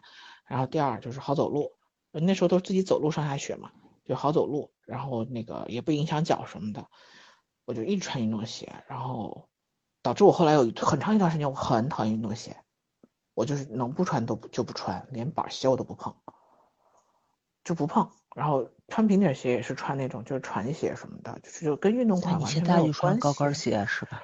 我现在都穿，我现在已经不跟自己别扭了，都穿。然后就后来就是我觉得从上到下，然后，呃，都可以休闲风，但是唯独那个运动鞋我就不能接受。我觉得怎么休闲风那一双运动鞋就特别像那个时候乡镇企业家或者 或者是真的，然后就或者是像那种城镇里来的那种呃赶集的大妈，就那种感觉。我那会儿对运动鞋是呈现一种极端的偏见。后来我就发现是我的问题，因为有的人穿的挺好看的。就我同事有的人穿的挺好看的，我就觉得我怎么穿我都怎么难看，就我自己对我自己的不认可特别严重，所以不赖人家鞋，也也也就是你自己觉得不好看就没有办法。嗯，但是我跟我另外一个同事，就我们俩是同年进的公司，然后同基本上就是大概都是在一条线的部门，所以他一直是运动风、运动休闲风，然后就这两年年纪大了才开始稍微有点休闲休闲的商务风嘛。但他一直都是运动运动运动画风的，他就很适合呀。然后我尝试过向他那个方向靠拢，不行，就我自己都觉得很奇怪，跟好看都没关系，就是自己觉得自己很奇怪，然后我就彻底放弃了。所以我基本上，呃，我的审美风格一直是那种，嗯，商务偏休闲的。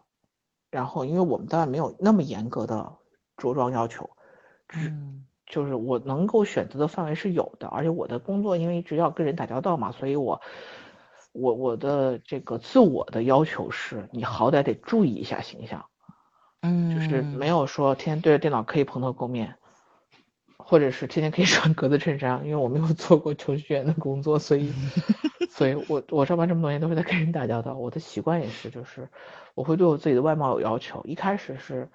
呃，职业要求一开始入职场就是职业要求，后来就变成了自我的状态的一个改变。然后呢，就这几年呢，就是慢慢的，因为说实话，从我二十多岁开始上班，到三十多岁就在进阶，到四十多岁我换了跑道，我其实是有变化，我自己是知道的。就是那个二十多岁是延续了之前之前的画风，但是我上大学的时候我是不化妆的，我只是护肤。我是从十几岁开始，就说护肤的习惯，我大概坚持了有二十五年了。哇哦，嗯，我我就是十几岁开始护肤的，但是我上班时以后才开始化妆的，就是我正式有了化妆品去考去去考虑我怎么化妆这件事情是上班以后的事情，然后就是彻底的职业把自己直接职业化进去了，而且我没有什么抵抗，所以我觉得我内心深处是就是天秤座，就是喜欢好看。嗯，没有办法，是的，是我天然的，对，就是喜欢好看，不管是别人还是自己，我觉得好看的东西就很容易吸引我。那时候我朋友吐槽我说：“你连买一个化妆品都要求包装好看的一个人，怎么可能随便？”我一直觉得我对人生，对很多东西都很随便。后来他就说：“你不是一个随便的人。”后来我也慢慢意识到，我确实不是一个随便的人。很多时候我是一个很难搞的人，我只是对自己不承认而已。啊，是的，自己是有视线盲区的。对，就是就是拧巴这个东西一直存在。后来，嗯，我到三十多岁的时候，就是就呈现出一种，嗯，你你你其实知道自己该升格，但是呢，我升的比较早，就我的审美升的比较早，所以我没有很大的变化。也就是说，别人开始职业化了，就是我周围的人，比如说我同事，他运动风要开始往职场风转转一转了，然后我到那会儿，我就突然很倦怠，我觉得这样所有东西都一样。然后那几年不是开始就是淘宝也兴起了嘛，就是你能看到更多就是视线以外你原来买不到的东西，然后我就非常觉得我说怎么觉得全世界的东西都一样呢？就是嗯，所有的商务都无非就是颜色变一变，面料变一变，花纹变一变，款式不变的，嗯，然后就就呈我那会儿就呈现出来一种摆烂的状态。我跟你讲，我那个时候突然就就就接受了，我原来是很不接受。我记得哪一年的风潮是很流行一身职业装配球鞋的，就有两年特别流行。嗯，我一开始真的就很 T 恤、西装加运动裤加板鞋，裤腿裤加板鞋就成了潮品，然后上面穿一个西装就成了最流行的那种很韩流，韩流是的。然后哎，我说这么难看的那打扮也可以进职场嘛？然后但我那两年就突然陷入了，就其实那个流行劲儿已经过去了，然后。嗯，而且那时候淘宝还没有像现在，就是那时候电商嘛，还没有像现在大数据这样，就是很明显的给你推某一类型嘛，就还是四九选择的范围比较大的。但是我就会突然觉得好无趣，然后我突然就换了个画风，我就开始西装配平底鞋了，就配板配板鞋那种，或者穿球鞋，然后出去买东西竟然会买球鞋，天呐，我多少年没有买过球鞋了。我买球鞋唯一的需求就是跑步用，然后。那两年穿的买穿的买的都是那种还比较贵的那种运动鞋，就是拿来走路的，就就就提前进入了摆烂的状态，然后觉得好无趣，这套东西都好无趣，就等于是过劲儿了。但是但是但是我在，呃，我大概中间没有停过，就是我在护肤这件事情上的执着，就是我对新东西永远保持了好奇。但是我又不是那种医美狂人，你说医美的项目我基本不碰的，嗯，就成分我可以，而且我也不是追求美国和瑞士那种成分党，就是那种完全前沿成分的那个东西，我也没有很追求。但是我对于有一些特色的东西和一些新奇的东西，我还一直在尝试，一直在尝试。我我觉得，嗯，这个好像就是我我我一直可以对我来说就是很重要的一个东西。我也不知道我为什么会有这个耐心一直把它尝试下去，但是这个是我一直在做的事情。但是我那时候就是熬最深的夜，然后用最贵的东西嘛，对我来说是最贵的东西，就承可承受范围之内，因为我那时候真的是每天都三两三点睡，就就不管几点躺床上，永远都是两三点睡，然后早上六七点起。我也挺牛的，持续了好多年。嗯，然后呢，就就就就呈现出了一种。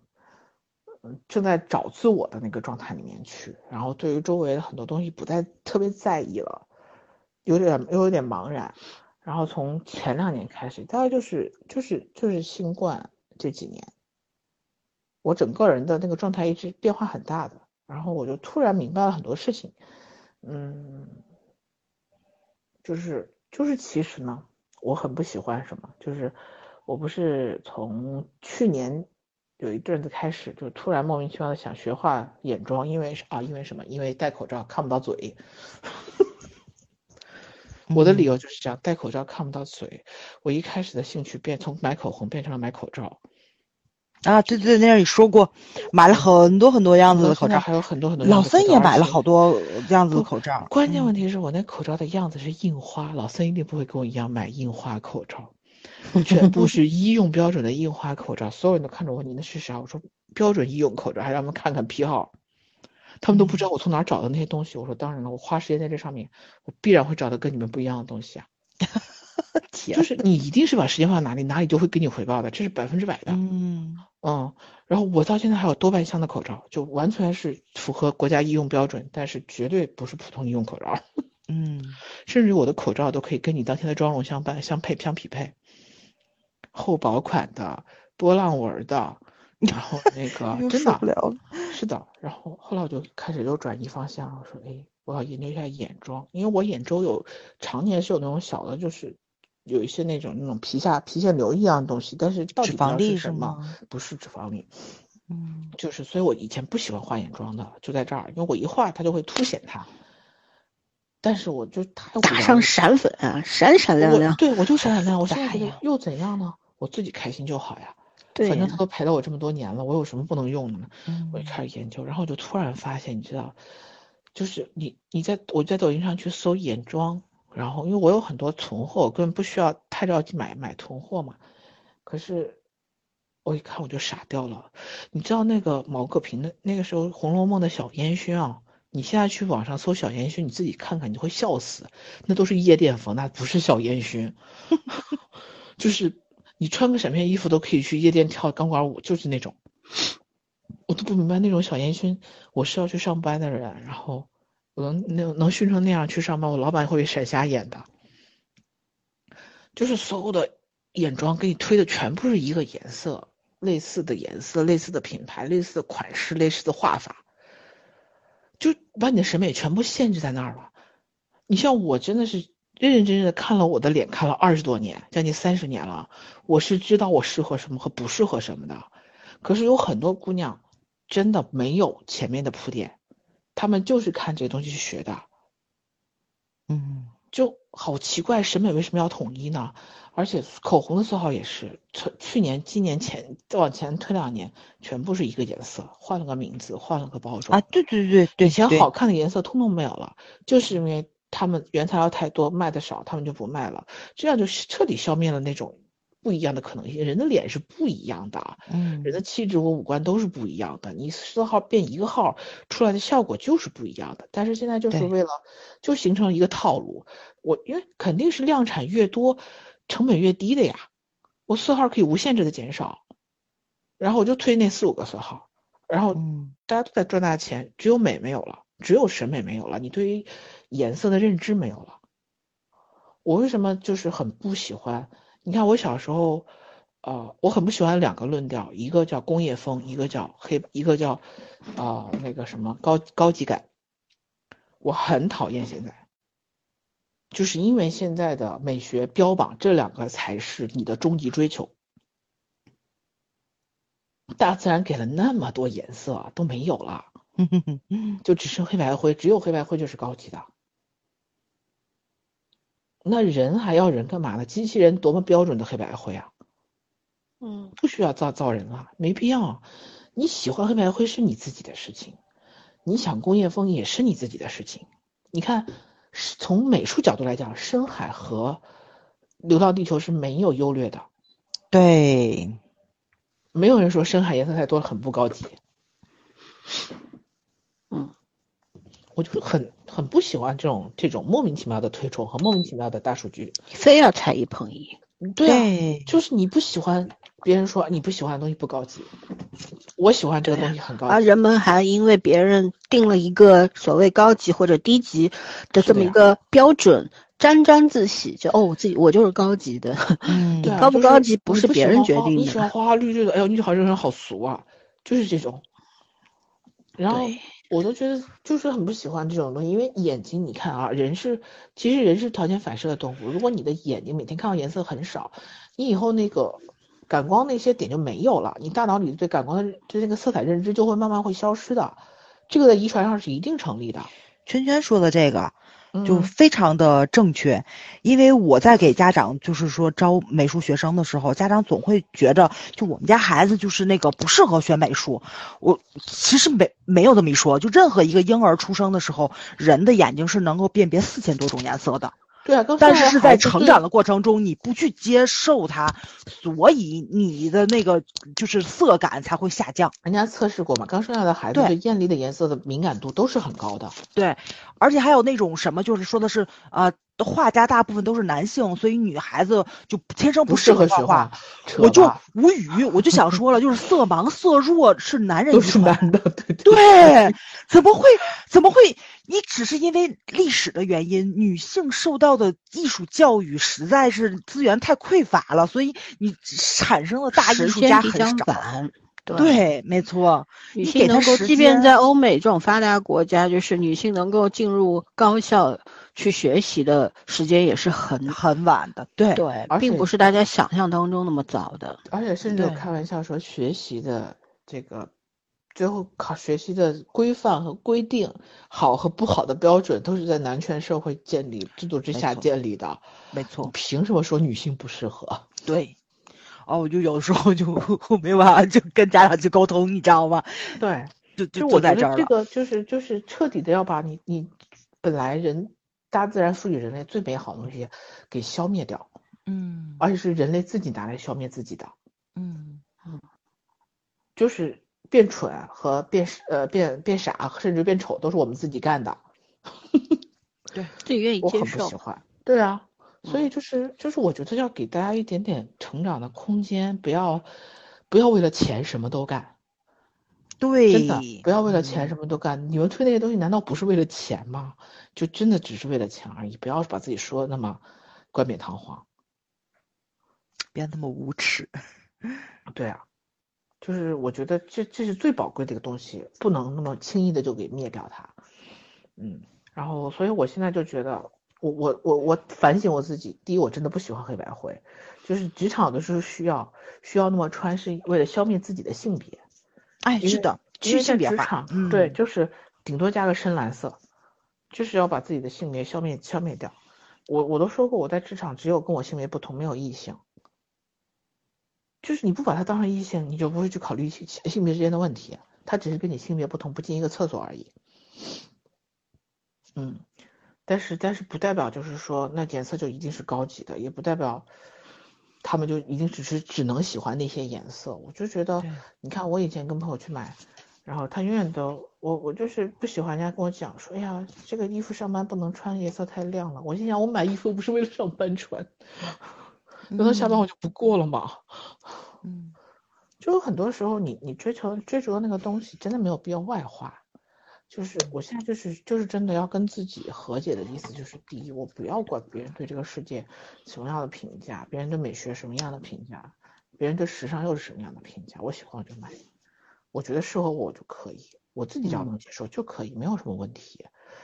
我五六十岁穿的花枝招展也是我的事情，对，然后也没有必要为了追求少女感，就一定要穿的跟十八一样。我十八穿的时候比现在还比现在还老气，嗯嗯，很棒，没错，就松开自己就好了。其实无所谓啊，我我有什么可说的呢？难道不要用服装去定义自己，对吧？难道你打扮成十八的，然后你就真的会变成十八岁吗？你十八岁真的很美好吗？我没有觉得我十八岁很美好。如果人人家愿意打扮成十八岁，那也 OK，你自己爽就行了，管别人怎么想。因为我觉得现在的孩子可能跟咱已经不一样了。我跟那个就是大同学聚会的时候去聊过，就他就是说他有个同事特别像我。然后我说啊，我就很我我我想的像可能是长得像或者什么，他说不是，因为那个孩子是穿着女仆装来上班的。然后我就心想，我穿过吗？他说你不是二次元少女吗？后来我想了想，我只是看漫画、看动画片而已。你的二次元少女还少的还长对，好长的。但是在他的穿女仆装的话，我可能直接 进 ICU 了。我就要 掐，老崔要先掐个人中。你就是。你们明白那种感受吗？就是他的那个二次元的概念非常不清是很僵化的那种概念。对对对对对对，就你二次元一定一定是这样，一定是这样，是的。而而且他说的就是我有时候提起来二次元的东西那种狂热感，就很像他去说那个女仆装。我说这 cosplay 是另外一个范畴，或者说他穿女仆装、穿汉服是他的另外的一种爱好是什么的，其实不太一样。但是我们可能热爱东西那狂热感是一样的，他就觉得他就没有办法。接受嘛？他说，但是看时间长了也习惯了，对吧？就是因为领导都不说，你作为同事，你就更没有什么立场去规定人家一定要穿什么样的服装。人家在正经的，就是一些个开会例会，人家也穿着工作服来了，就跟老孙他们一样穿西服啊，就就就这种，你们好像是也有那个制服，对吧？嗯，都有的。但是不规定时间的时候，他就真的穿的就是很二次元的就去了。上班期间一定要穿的，对，除了有时候外勤需要你变装啊。是的，是的。但我我听的时候，我也觉得这个孩子有点二，你知道吧？就是那那毕竟是个职场，但真的我觉得，就现在小孩已经那个挺自我的了，他不会在乎别人的眼光，同时你怎么看我，我不在乎啊。你没让我必须脱掉的话，那我就穿着来，应该这样。嗯，我们可能我们以及我们再往前推的那两代人，就是是会被集体化的 训练了很久很久，就是别别人大多数人是这个样子的，所以你不能这个样子。然后你应该怎么样，所以你不应该怎么样，就是这种 非常二元化的东西接受的特别多。我们其实是一路抗争出来的，就是。我我们小时候是没有家长或者，呃，老师跟我们说，哎，你们可以自由，可以个性化。但我们三个人之所以成为今天这样，是因为我们的父母还是比较宽容的，没有花很多的时间精力在给我们做规范，我们就自由成长，变成现在这样，变在别人眼中的怪咖、另类，对吧？但放到现在这个时代，我们的优势也在于我们跟年轻人不会太脱节。就是我们跟我们的同龄人有点不一样，可能我们显得精神上或者怎样状态上更加年轻化一点，更加能够接受新事物，而没有把自己推到僵化的那那一代人里。老年人那一代，就是我真的看到，就是我特别不喜欢人到中年之后就有一种暮气沉沉的感觉。是的，是的。我有一些只负责活到明天的感觉。我我本科的一些同学，就是他们可能现在在司法系统里面已经做的。蛮有声有色了吧？怎么也是个小领导啊什么的，级别还不错，这样子，呃，职位和职务都很好。但是呢，我有时候跟他们一块儿吃饭，或者有时候因为工作原因是不得不碰头，甚至于在一个会议桌上开会等等，就是我观察他们啊，我总觉得他们比我老很多。嗯，外表可能大家差不多吧。当然，我可能比他们看上去更年轻。我本来年龄就比他们小，但是呢，是因为那种状态、精神气儿，就是我出去，我说，呃，大家都觉得我三十出头吧，就是显得挺年轻的。然后整个人虽然看上去不是那种特别欢乐的人，可能比较严肃或者是怎么样，但至少不是那种。他会不会把你归类到中老年人那个状态里，那那个群体里面去？但是我看我的一些同学，我觉得因为他们长期在这个环境里面工作，或者说他们自己心理上的一种趋于老态的那种那种趋向吧，所以状态，嗯，就是呈现出来，就是他们比我老很多，就那种感觉。当然也有同学说，因为你没结婚，他们都结婚生孩子。我说男他们是男的好吗？结婚也没有。你要说他们老婆这个带孩子什么的，导致于说比较看上去比较沧桑或者比较怎么样，我还认一接受，对吧？那工作量来说的话，我跟他们不相上下，甚至比他们更辛苦。但你要非要说他们是因为结婚生怎么了？结婚是坟墓吗？真把人埋了吗？不是这样，那你们还叫我们结婚干嘛呢？是不是？对对。填土，所以我觉得可能真的是跟人有关系，跟年龄、性别其实我是跟我其实认知有关系。我其实是一个对年龄没有概念的人，从小到大都是这样。其实我我刚听你们说，我回想了一下，我小时候啊，我五六岁以前不在上海嘛，在北方，嗯，然后呢，反正没有什么印象，就是整整天穿的跟小男孩没什么区别，因为我爷爷奶奶给我买衣服，而且基本上。就是衣服从小到大就比较中性吧。我之前翻了一下，我小学、中学、高中、大学，甚至出国留学那阶段，全是穿裤子的。我裙子挺多的，但我不爱穿，因为不方便。对。然后呢，我我之前我跟给崽儿给全说过吧，我说你们看我的，我给他们看了三张还是四张？你看我说我从小到大喜欢戴墨镜，戴墨镜，对对对，特酷。我我那时候我不知道，我没有这个意识，但是为什么我现在回回看我以前的照片，我照片特别少，我不爱拍照，但是基本上都是都是戴墨镜的，很神奇，就很神奇。然后，呃，高中之后的照片，高中对高中开始以后的照片就不会笑了，高中以前可能初中上还能笑一笑，后来拍照片都是。就是那种冷漠脸，也不是故意装的，就是不知道怎么笑，不知道对着镜头怎么笑。然后我其实小学的那时候回来上海之后，我妈妈其实是很会织毛衣嘛，因为我以前我外公吃冤枉官司文革的时候被抓进去关牛棚了，然后外婆就是带着我妈妈和姨妈他们给外国人织毛衣。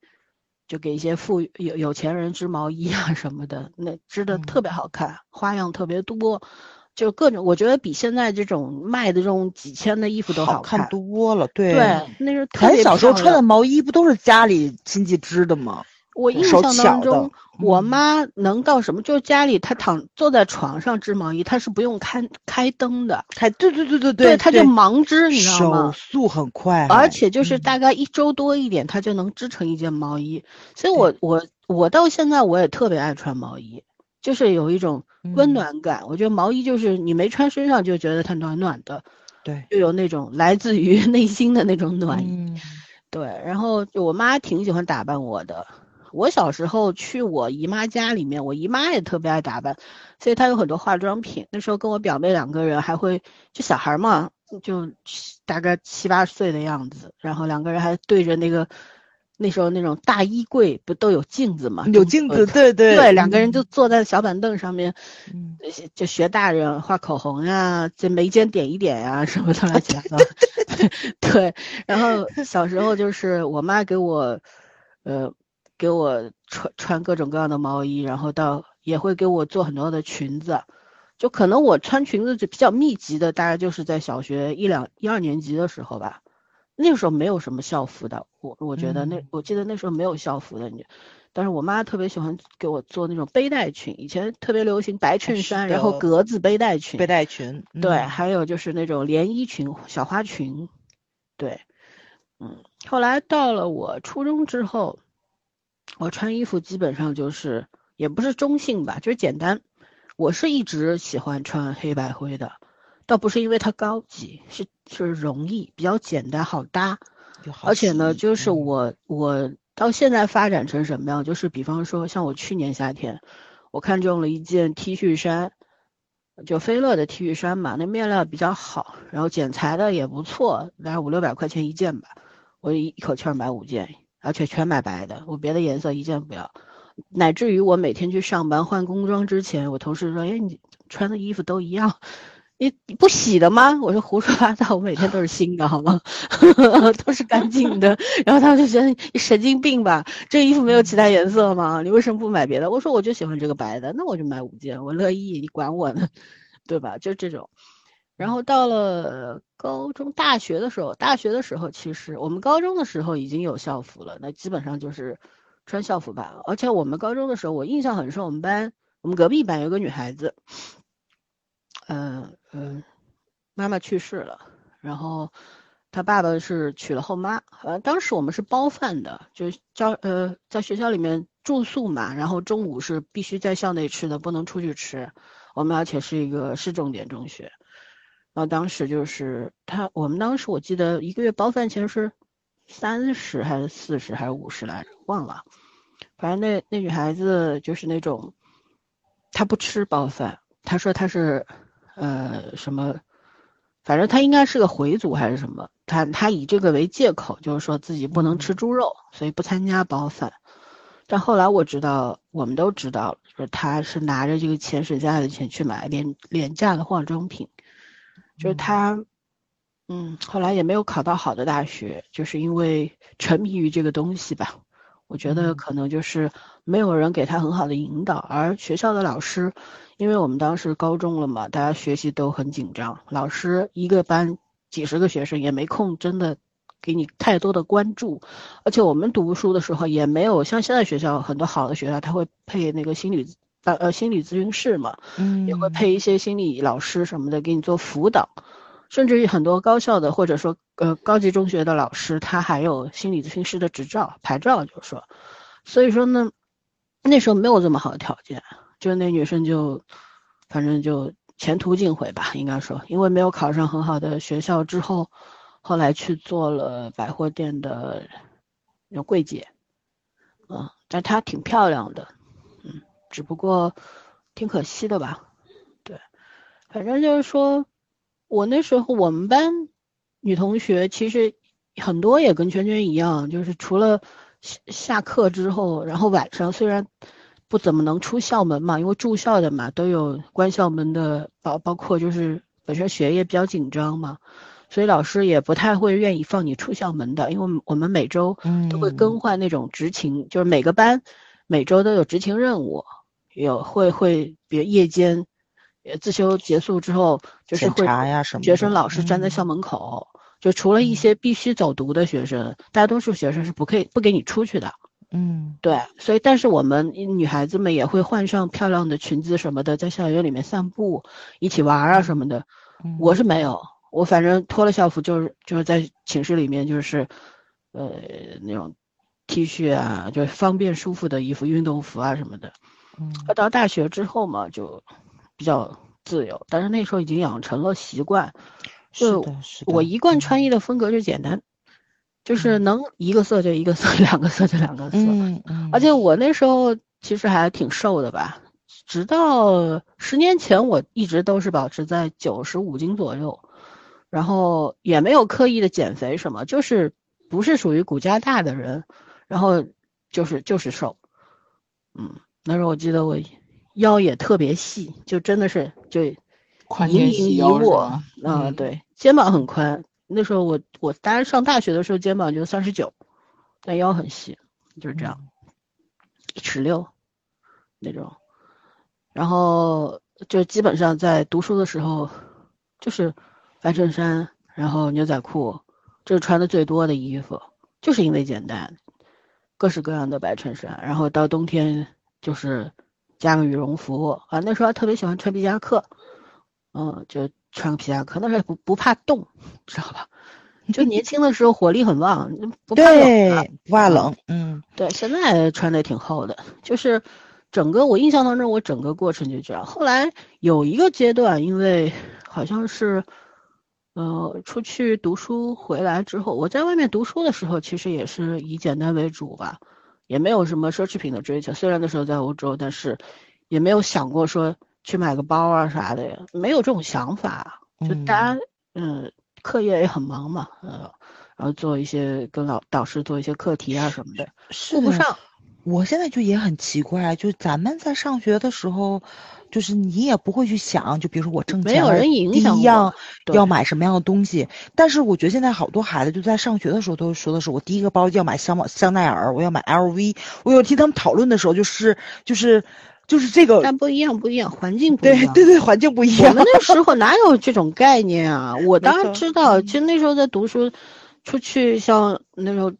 嗯，比方你去一些大的城市，那种奢侈品店还挺多的。嗯，但那时候我觉得，因为我们家条件一直挺好，我也不穷，所以要买还是买得起的，但就没有这种想法。对，可能我会去买一些我更感兴趣的东西。当时在留学的时候，买书也快买破产了吧？嗯，我就这种好贵呀。对，然后后来回来之后是有一个阶段受我闺蜜的影响。我其实也不爱打扮，圈圈应该有印象。我有一段时间还跟你说，哎，给我推荐一下彩妆的牌子。老孙属于那种间歇性的，嗯，对，买了以后我就没用过。我到至今我口红还有三四十十根，够基本上都三年以上，甚至于有些就比方说一九年买的口红到现在都没打开过，就这样。嗯，啊，就那时候跟着，因为我闺蜜其中一位闺蜜，呃，我在节目里讲过嘛，标准富二代，然后。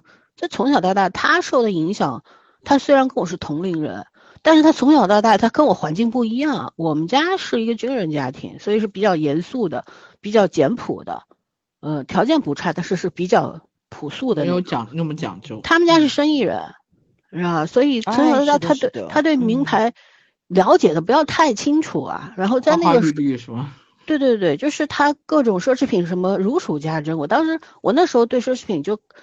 那时候我们我我回来开始工作的时候，他他们几个我们几个闺蜜就在一块儿，他们经常了解，我听得一头雾水，什么东西啊，都什么牌子记不住，而且他也不是说去聊一些比较常见的牌子，可能他们会去聊一些呃比较小众但是历史很悠久的一些品牌，我根本就听不明白他们在说什么。就我觉得，如果我跟他们聊书或者聊乐高，他们也听不明白，就有弊，你知道吗？对对对。后来就是因为有时候陪他们去买包啊，什么的呀，偶尔也会有兴趣买个一两个，乃至于去年是去年上半年，上半年下半年忘了，就一气儿把我曾经的十几个名牌包，那当时买的时候还挺贵的，而且很多老花的。对，你说过。对，一一一下子全给我卖掉。我不是说我当然知道有些包很有价值，但是我当时的想法就是我一个都不想要。嗯，我放在那儿我也不背，我一个都不想要，然后让我姐就拿去到那种卖给那种中古店了，对，二手卖掉了。嗯，然后反正其实我这样挺好的，给他找了一个更喜欢它的主人，它也有利用价值嘛。对对对，有有些包真的差不多有十年的历史了吧？但是现在那种款也买不到了。但我真的是可能有些买回来就背过一次两次，我不喜欢这些东西，就是不喜欢。但是当时买的时候是。也不是喜欢，也不是冲动，可可以买一下，就是觉得去都去，来都来了，就那种很经典的，很而且有时候因为闺蜜们可能也是有一种虚荣心吧，就是她们都买了，你也不是没这个条件买，对，有一个参与感在里面。还有就是，如果说就是大家出去都拎着名牌包包，就你背个双肩包也挺挺傻的，是不是？就有这种心理吧。就买了，因为大家物质条件、经济条件都差不多，凭什么我就不买呢？对，我不可以买嘛，就这种感觉。对，那买了之后你也没有利用率嘛，就都卖掉了。嗯，现在也有留了那么七八个，我觉得就比较朴素，然后可能我到七八十岁还能拎的包，嗯，就留着吧，就反正偶尔有些场合还是需要的，就这样。哎，是的，但现在和需要用它。是我现在完全就是对这些奢侈品没有任何追求。我可以说，我最后一次买奢侈品就是二零二零年，他们俩都知道。那次在澳门。买了俩包、三包、三个包、三个包，嗯，花了几万块。哇，那个小屁吓死我了都要，我就从来没见过他们的购物欲这么旺盛过，就那种压抑之后的磅礴。就，但是他们两个人，他们两个人不不买那种 logo 很明显，然后这种花很明显的。但是你们两个人也说了自己其实没有压抑，就是很正常的一个。购买的那个，只是没有对平时没有表现出来，没有表现出来，没错没 错，太没有见过世面了你。对我，因为我见过这样购物的人，不是给自己买东西，你知道吧？就因为我我代购那种是吧？啊，他是那个工程方面的，你年底可能需要给客户送东西，都是很贵的嘛。就我陪他去海信啊，去友谊啊，我都属于那种，哎，我要不坐在车里等你，你进去买，买完你就出来。一个是我不太喜欢那个奢侈品那种殷殷勤，你知道，就就我进去了，我也是坐在那儿，别人给我斟茶递水，我就特别的不习惯。第二个是，就是一般这种大商场的那个，就是那个指挥车的，那那个不能叫保安，就是他那指挥车的那个海信都是美女，然后友谊都是帅哥，我喜欢坐在里面看他们在那干活，你知道吗？就是那个个人爱好是不一样的。那现在呃颜值下降很严重。而且我最近这两年也没听我朋友说去给客户买东西，但以前的时候，那时候真的是我所有的奢侈品都是陪他去溜的时候认识的。而且还有就是什么呢？就是呃，咱们出去玩儿，给他们带化妆品，他们让我去买，我才知道像什么红腰子呀，还有那个鱼子酱啊，不是吃的。我刚开始的时候就以为是要买特产了，你知道吧？后来才知道，原来叫那个东西就是化妆品。所以就这个隔行如隔山，你知道吗？其实这些东西我都了解，也都懂，但是我就是兴趣不在那儿。对，这是，但是就是那一次，后来就二一年、二二年，我们就没有就没有再再出去购物购物过了吧？后来虽然也二二年基基没有动过，没机会动。二一年的时候，就国内有我们去了北海啥的，对吧？但是。就是二零二二年的十二月圣诞季，就是我最后一次买名牌包，包括现在其实上海到处都有。我经常陪我闺蜜去国金啊什么的，她反正也是那种高奢的那种老客户嘛，VIP，嗯，对，跑进去买什么，反正我。那些柜姐也认识我了，他们也知道我不会掏钱的，就这样吧。这是给你端茶倒水 是吧？对，那还是很殷勤，因为他们知道我闺蜜会买，我同样是尊贵的客人，你知道吗？没错没错，他知道你们能一块来，你肯定也是有购买力的，但是你就是不喜欢而已。嗯，是的，因为一般进那种店的人就是固定那些人，其实没什么。不是，其实是看得出来你有没有能力购买力，人家一眼就看明白了。没错没错，嗯，然后反正。就是就是现在，我觉得我就是这两年，你知道，我的衣柜全都替换成了那种，就是用我老板的话来讲，就是你随时可以出去爬山的那种衣服。嗯，就基本上只买一个牌子，就买爱高，它也不便宜，一件小就很普通的风衣三四千块，嗯然后一条裤子一千多。对，但是它。适用场合特别多，我现在就经济实惠型，你知道吗？就是穿适用场合特别多的，就这衣服呢，它也不是特别运动风，也不是特别户外风，它很中和。所以呢，我就我就买盯着这个牌子买，从里到外，从头到脚全是这个牌子，很大方，颜色也很大方。就老森跟小 P 两个人带的，我也开始买。对对。他们都是我带出来的，带出来的是 因为就是他已经检验过了，质量上肯定没问题。但是我有时候觉得就比较贵，但是你想，他已经穿好久，其实相对来说比你换衣服要不把它弄坏，它穿个十年是没有问题的。没错，而且款式不会被淘汰，因为它每件衣服款式都差不多，只是颜色有区别，一些小心思有一些区别。然后我我有一次我我一个朋友到我们家来，就是我同事嘛，到我家来探望我，然后。嗯，他他当时也去年双十一嘛，我们办公室所有的人都跟着我在买爱高，我不是打广告啊，没有没有必要打广告，就是然后我们老板说你们都疯了吧？你们都准准备穿着一样的衣服来吗？我说没有，就我是女的，他们都是男的，款式肯定不一样，然后他买的颜色也不一样，对吧？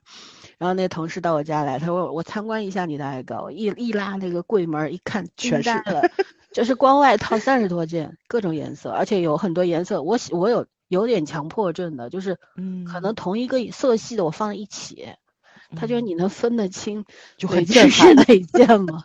我说我不分，我就看心情，拎到哪件是哪件，就是这样。但你要说它便宜，它真不便宜，就真的是一件普通的衣服三四千块钱，一件新款出来五六千。冬天的滑雪衫、羽绒服也鹅绒的，差不多七八千的也有，就是看各种功能吧，还有防寒级别啊什么的。你要，但是我就觉得觉得，我倒也没有多喜欢它，我就是觉得方便，所以我现在就是懒，就是方便。嗯，这衣服很安全。嗯，你像我去买鞋，我有时候也会心血来潮买一双什么尖头鞋呀，买一双什么羊皮小皮鞋呀，什么那种。玛丽珍鞋呀，买来从来不穿。我三年前买了一双，我给你们拍过照片吧，比较朋克的一双红色的短靴。我当时我带铆钉的，然后早上还说哎很朋克，对我说是，但我一次都没有穿过，我还在鞋盒里，我都不知道拿它配什么。但当时当时就想买，就是觉得哎在脚上套了一下挺好看的，就买了一双，也将近两千块。就其实我爸一直说，就是你买鞋太勤快，但你穿鞋老盯着那几双穿，你买它干嘛？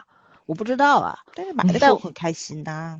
嗯。但是我从去年下半年开始，明显不太一样了，就是我买都不高兴买了，就这种，就就风控之后那种完全就是一百八十度扭转了，没有欲望。嗯。没有欲望，不是下降，我连乐高都不玩了。啊，是的，老四说他终于不玩乐高了。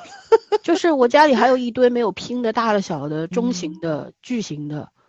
我最后一次买乐高是十月一号，买了一个新款，出了一个新款，花了四千多块钱。不对呀，圣诞节你还买了？圣诞节你给我们送的乐高啊？啊，对，我给你们俩买了。嗯嗯，对，就是就他，但是不玩了已经。我自己也有，但是我就就就没有什么兴趣。家里那个库房里还有一堆乐高。就是我现在整个整个欲望就，哎呀，反正各方面的欲望都为零吧。嗯。以前我还很喜欢对美食还是有一定要求的，我现在就是哎，怎么方便怎么弄吧。不是说不喜欢，不不是说不讲究了，是讲究的，但是不会再像以前那样花很多很多心思去做一些很复杂的菜，呃，除非过年必须要做，平时我真的就是水煮啊、白灼呀，怎么方便怎么弄，就是这样。然后最近比较痴迷的就是瓷器，景德镇的瓷器啊，然后龙泉的青瓷啊，然后定窑啊，乱七八糟的，反正到处看，然后也买了挺多的，也破万了吧。就是其实我我知道我的兴趣是一阵儿一阵儿的，但是我。之所以会这个兴趣会延长比较久的时间，是因为我喜欢研究。就一旦我对这个东西有兴趣之后，我会深入研究，就是一定要把它弄到七八分懂，最起码我得懂七八分。对，不至于被骗。那那对我我会知道，我会买一些从一些比较低阶的，比方几百块钱的一个杯子什么的开始买。然后买了三四回之后，我就觉得，嗯，这个东西我懂了，然后我就会提提一下，变成几千块钱一个的，就这样。然后从一开始会追求一些名师的作品，到后面就会变成，呃，我只是更喜欢追求个性化的、与众不同的东西，是这样。我包括我买乐高也是这个样子的，就是我我在乐高之前我就喜欢种多肉，然后 种各种花儿。呃，当然，现在他们花还活着啊，都没死，都还在，我还是照顾他们的。但是那个浓厚的兴趣已经消失了，我只是维持着他们的生命，不能辜负他们，对吧？嗯。然后买这些瓷器，我爸当时我不是还去特地订了一个红木的，就类似于博古架的，但是它是有门的那种，我怕灰尘嘛。然后我爸说：“你订这东西干嘛？”我说：“我用来放我的杯子和茶壶。”然后我爸就说：“一个人有几张嘴？”你要那么多杯子吗？你一个人上百个杯子有什么用？我说什么叫有什么？吃饭有什么用？你不拉屎吗？我爸就被我怼的 哑口无言。啊，你来你做吧，反正你一旦迷上一个东西，会持续很长一段时间，你要糟蹋很多钱。哎，他但是他说你高兴就好。啊，这个东西反正他说你以后不喜欢了，你也会拿去送人，因为我很多杯子太多了买了，就最近买的也挺多的，但我可能不是每个都会去用。但是我以后我那个所有的那种他那种纯手工的那种杯子都很贵很贵，然后那种呃。包装盒我都还留着，它那个包装盒都很漂亮，古式古色古香的。但你想，你一个杯子多少钱？一般包装都会设计的很好。对，然后我就想着没事儿啊，我以后可以送朋友们，这有什么关系？我又没有用过，对吧？我现在挺高兴，我把它放在我的那个原来的那个柜子里边儿，然后每天没事儿我打开看看，我挺我开心啊，就是就是你看。就是这个样子，所以你看，我其实对这种外形上面的要求是没有的，几乎没有。我一直喜欢的东西都是一些能够愉悦我精神上的精神世界的。是的，就是从小从小到大，唯一保持的就读书吧，书还一直在买，也一直看，买了可以看，我不会浪费的。呃，我也看，我不就看的慢吗？嗯，对对对对对，对，我不否认嘛，对吧？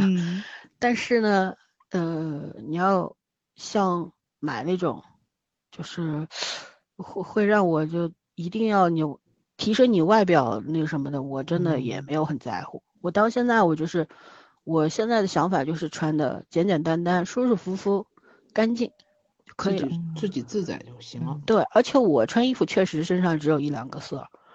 呃，也算会搭的吧。我穿衣服还算会搭配的，不是那种乱穿的人。哎，是的，是的，老三虽然穿的很简单，但是不简陋啊。嗯，对的。所以呢，一看就是选过的。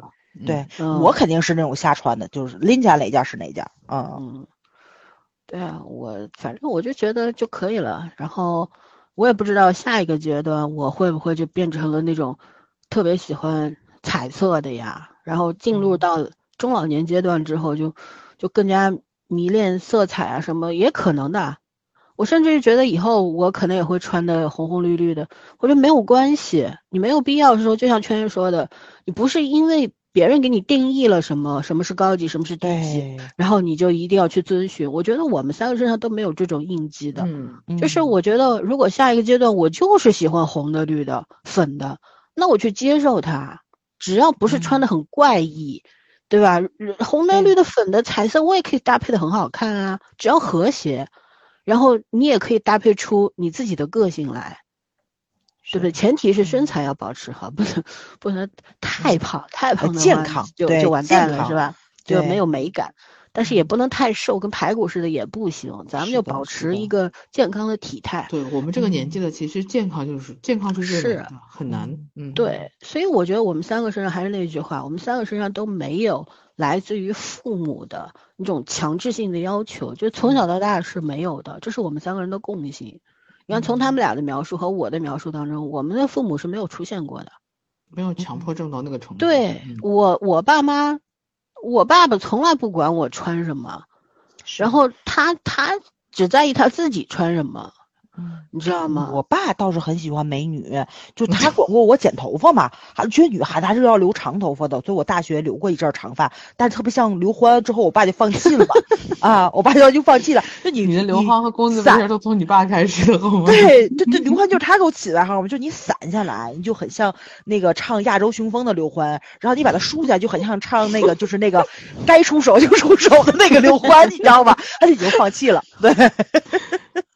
太好笑了，你爸太可爱了。哎呀，他就很喜欢嘴贱嘛，就给人起外号之类的。但是他也只是。吐槽你啊，他没有说你一定要怎么样，对不对？他只是期待你怎么样。是的，是的，他只是表达一下他的审美而已。而且我觉得就很受不了的就是我这个事情，我即使说出来，就是很多人也觉得很搞笑，所以也没有那个就是那方面的嘲笑让我觉得很的少女心没有会觉得你很可怜，只是觉得 你家好逗那种感觉。你家好逗，对对对，所以我觉得就周围的人也很重要，就给你的那个态度的反馈也很重要。是，其实就是。呃，我刚刚说我们的父母对我们没有过多的要求和强制性，所以让我们自由的相对自由的成长了。然后我们有更多的时间空间去追求自己喜欢东西。父母对我们也没有学业上过高的要求。是的，我我们家读书都还可以吧，对吧？但都不差的，中上总归有的吧。但是就是说，也父母也没有要求我们做学霸。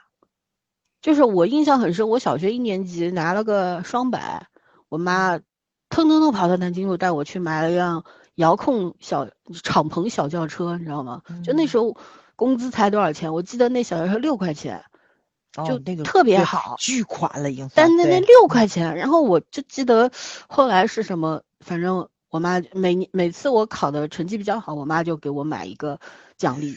这样子的，就他不是为了说你一定要考两个一百或三个一百，我给你一个奖，他不是，他就觉得哦，你努力了，然后你考的还不错，我就给你一个奖励，对吧？然后我就觉得还很快乐。正常范畴了，像我爸那种作业写完了吗？没写完，要不等等再写，再看电影去。就是我爸属于拖后腿的了，你知道吧？啊，对啊。其实你当时可能很多父母是不允许孩子这个样子的，也更不允许自己。这么的不负责任 是吧？但是我觉得我们的父母好像都没这样，可能也太忙了吧。就我我们家我妈实在是没有时间，给我过多的管束，她要工作挣钱养活我和我奶奶，因为我爸在当兵嘛，对吧？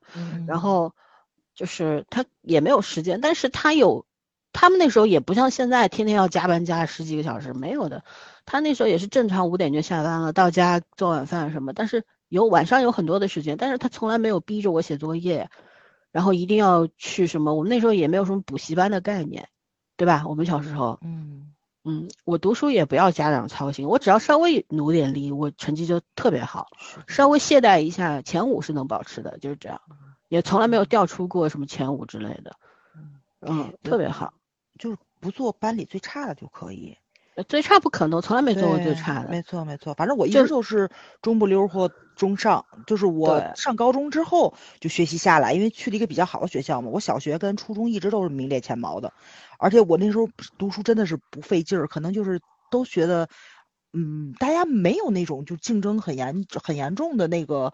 咱小时候还真没这么的，像现在似的那种鸡娃鸡血。嗯，没有，对吧？那时候相对社会环境还比较宽松嘛。我们和我记得我姐姐，她就堂姐、表姐他们那个时候，他们上大学，我们家大学生挺多的。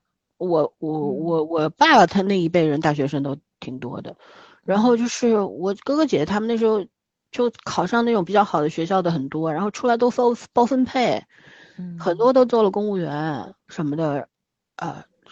反正我觉得他们那那那批人特别好，到我们这一批八零后了就完了，啥也没完了，就工作没有，得自己找。对，什么东西都得自己来。然后，嗯，对。但是，呃，我我就觉得，我从小时候我看到过的，就是我哥哥姐姐他们读书都非常的努力，真的是很拼的。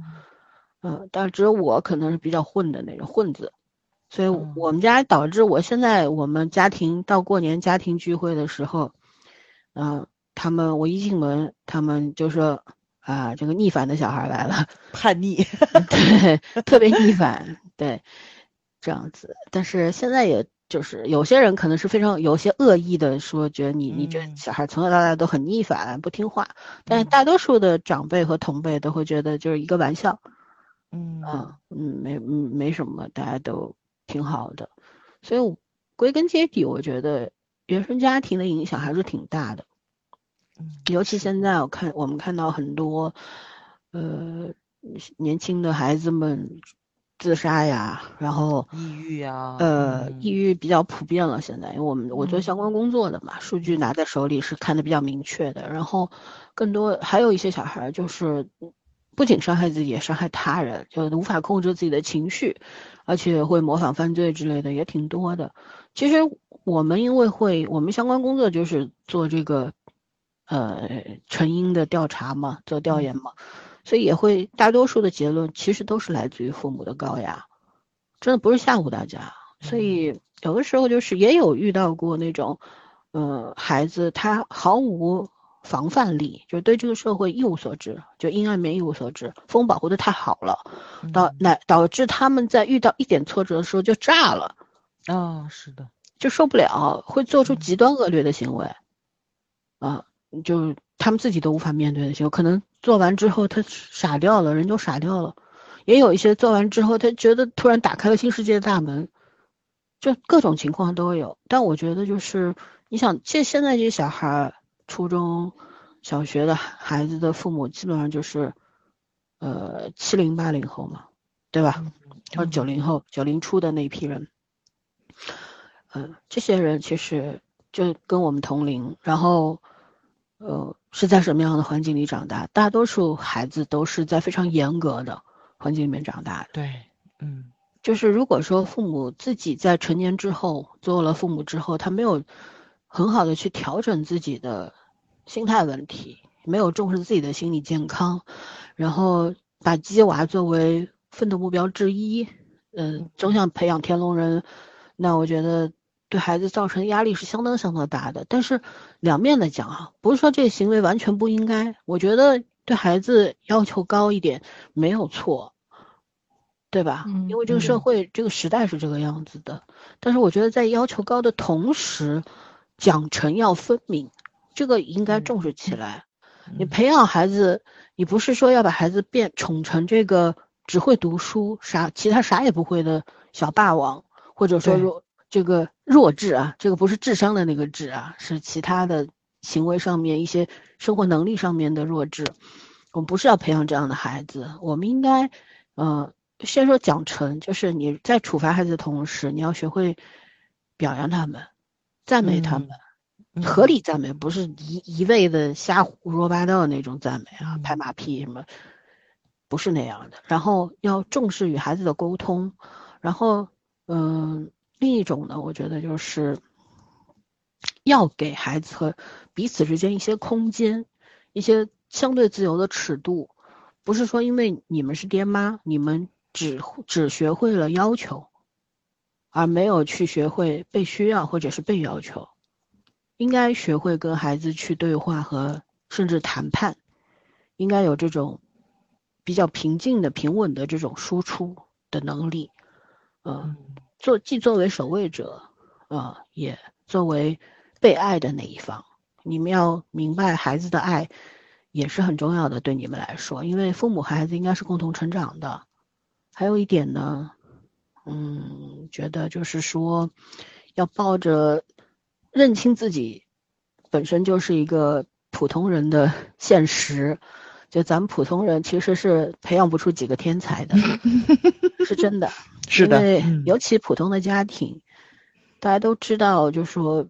比较富裕的家庭的孩子，我在前两天跟同事去聊一个问题，说怎么去跟别，比方跟别人，怎么从一些人身上，通过一些他的行为或者行为举止来识别这个人出生在什么样的家境里面。我们在做一个游戏，你知道吗？嗯。然后，嗯，我们就聊到了一个吃饭，就是大家同坐在一张饭桌上。有的人狼吞虎咽，有的人可能学会一些餐桌礼仪，他比较讲究，但是有的人的那份淡定自若，这个东西是学不到的，是模仿不了的。这个是因为在从小在一个物质条件比较丰富的场景底下，嗯，经年累月的培养出来的一种一种气质，一种淡然。他对食物他会欣赏，但他不会渴求。嗯，他觉得吃饭是一件必须要做的事儿，但是他也学会了欣赏，而不是说啊这东西好吃，我要多吃几口，然后就是觉得被别人吃掉了不划算，我得多吃几口。然后在很多该注意的地方，他不是说刻意的去注意，而是自然而然的一种习惯养成。是的，是的，我跟老三吃饭的时候，我总是特别希望人多一点，因为。本身我就属于眼大肚子小的人，然后老三也是眼大肚子小的人，我们两个人每次都是点多了，然后呢，他属于是绝对吃饱了就绝对不会再动筷子的人，我就受不了，我吃饱了我筷子放下歇会儿我还得再吃，我就特别受不了剩饭这件事情，但是每次咱两个人都得剩好多，是吧？没没有办法，对，就你你你其实也不是故意的，就你像我点菜也是，我就点完之后我会算多少个，如果是单数，我必须要再加一个。因为你不可能减，我我我没有，我只是看翻一遍菜谱，我觉得，嗯，翻一遍菜单，我觉得 OK 啊，这这几个都想吃，那就吃吧。然后我也 我知道点多了会浪费，但是。因为这个东西都发发生在旅游场景里面的，对，是的，是的，对我们俩对吧？因为你可能过几天要离开这个地方了，对对，嗯，然后就是说，呃，偶尔尝尝，偶尔浪费一下，我觉得也是应该被允许的吧？就这种心态。咱们打包过，你有印象吗？咱打包回去也没吃，因为都不吃隔夜的饭，就真的就我们尝试过，我们也不想浪费，我们打包，问题是打包回去了，其实你吃饱了你也吃不下，转天。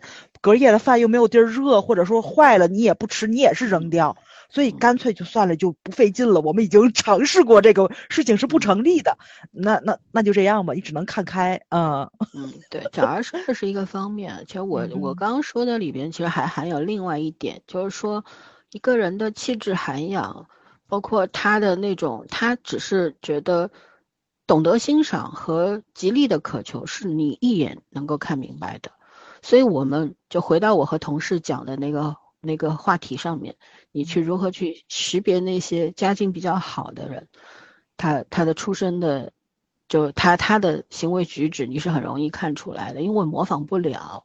嗯，所以说呢，呃，你看为什么要讲到家境好？那我们就去讲讲家境普通。家境普通是我们大多数人的现状，对吧？我们没有发过横财，祖上没有做官的。然后也没有说你一出生就含着金汤匙都不存在的，我们就是普通的工薪阶层家庭。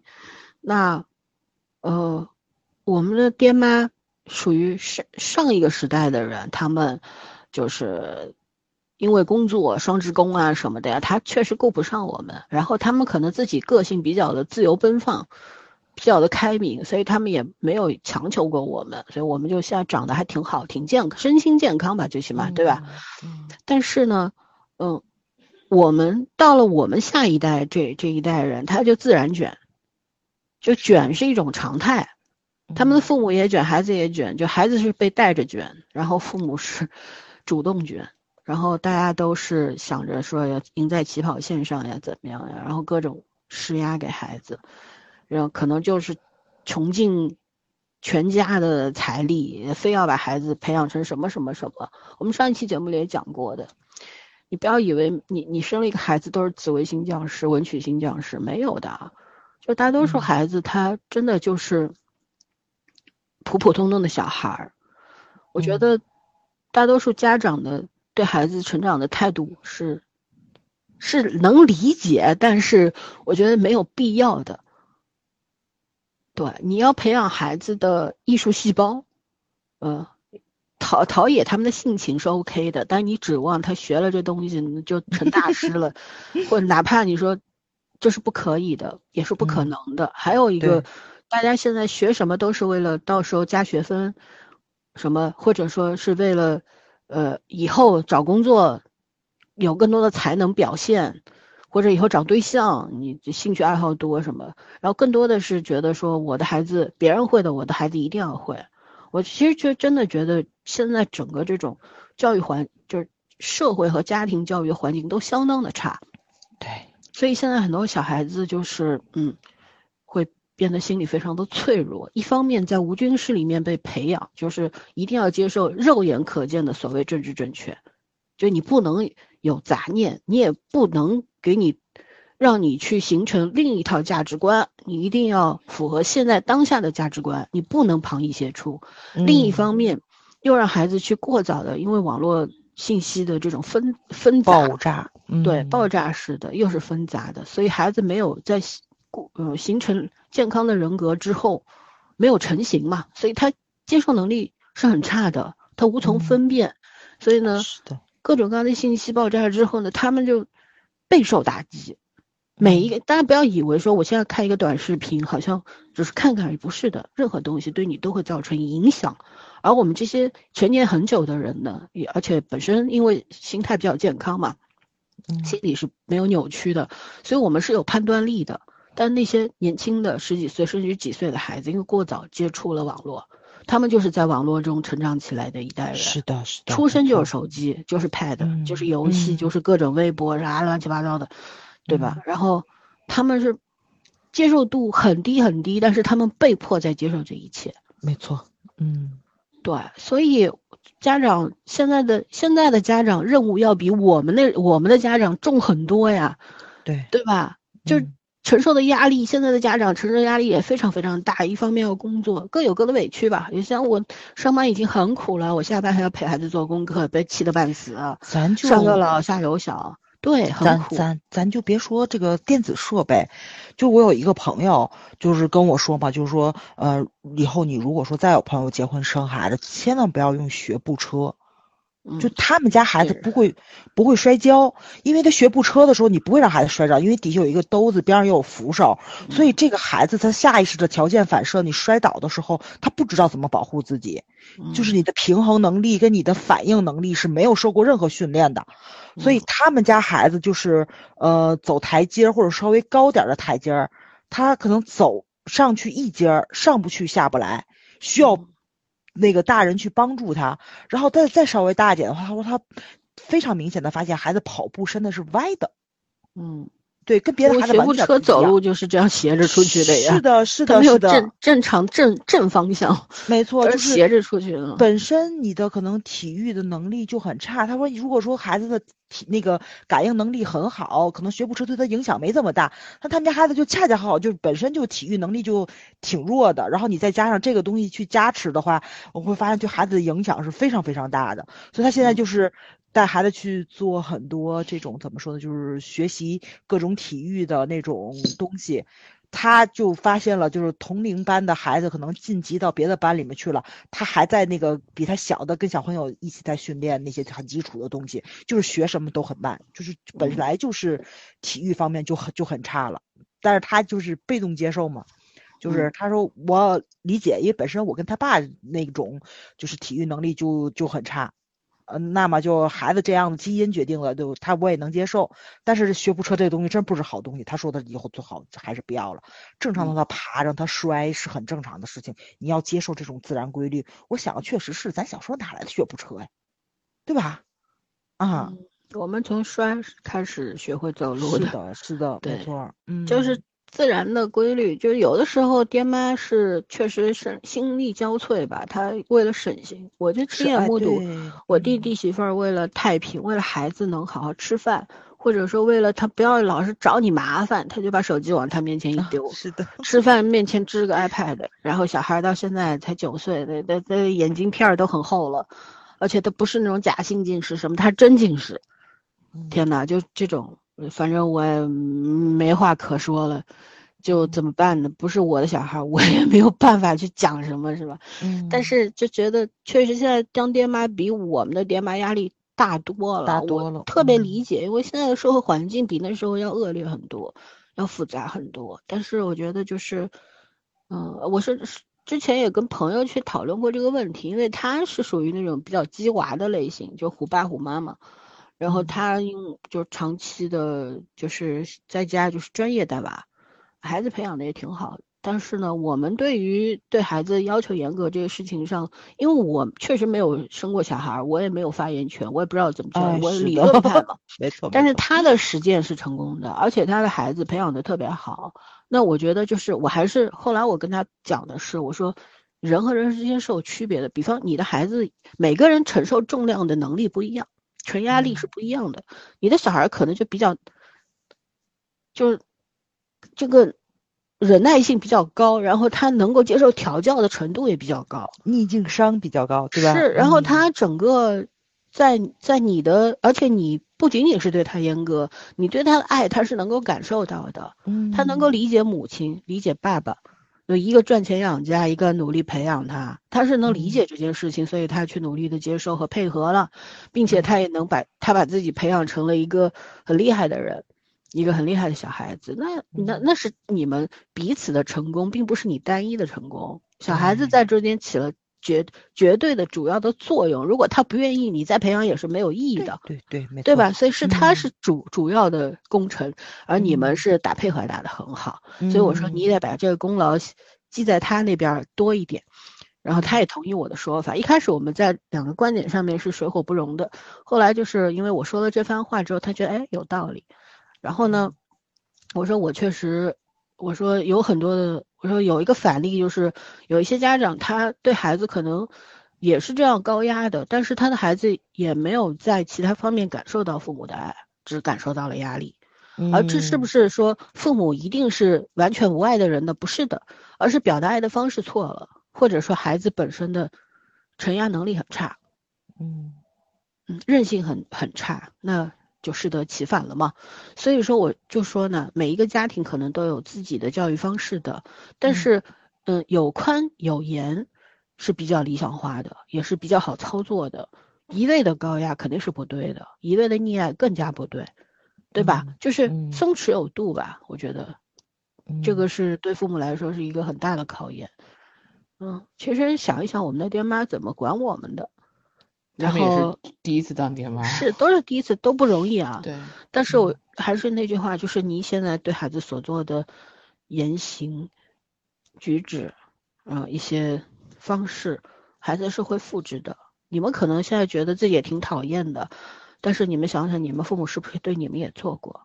嗯，呃，所谓原生原生家庭之过，就是孩子会无限重复复制父母身上的对他们曾曾经做过的错的事情，然后转化到下一代身上，这个是非常可悲的一件事情，而且是可以改变的。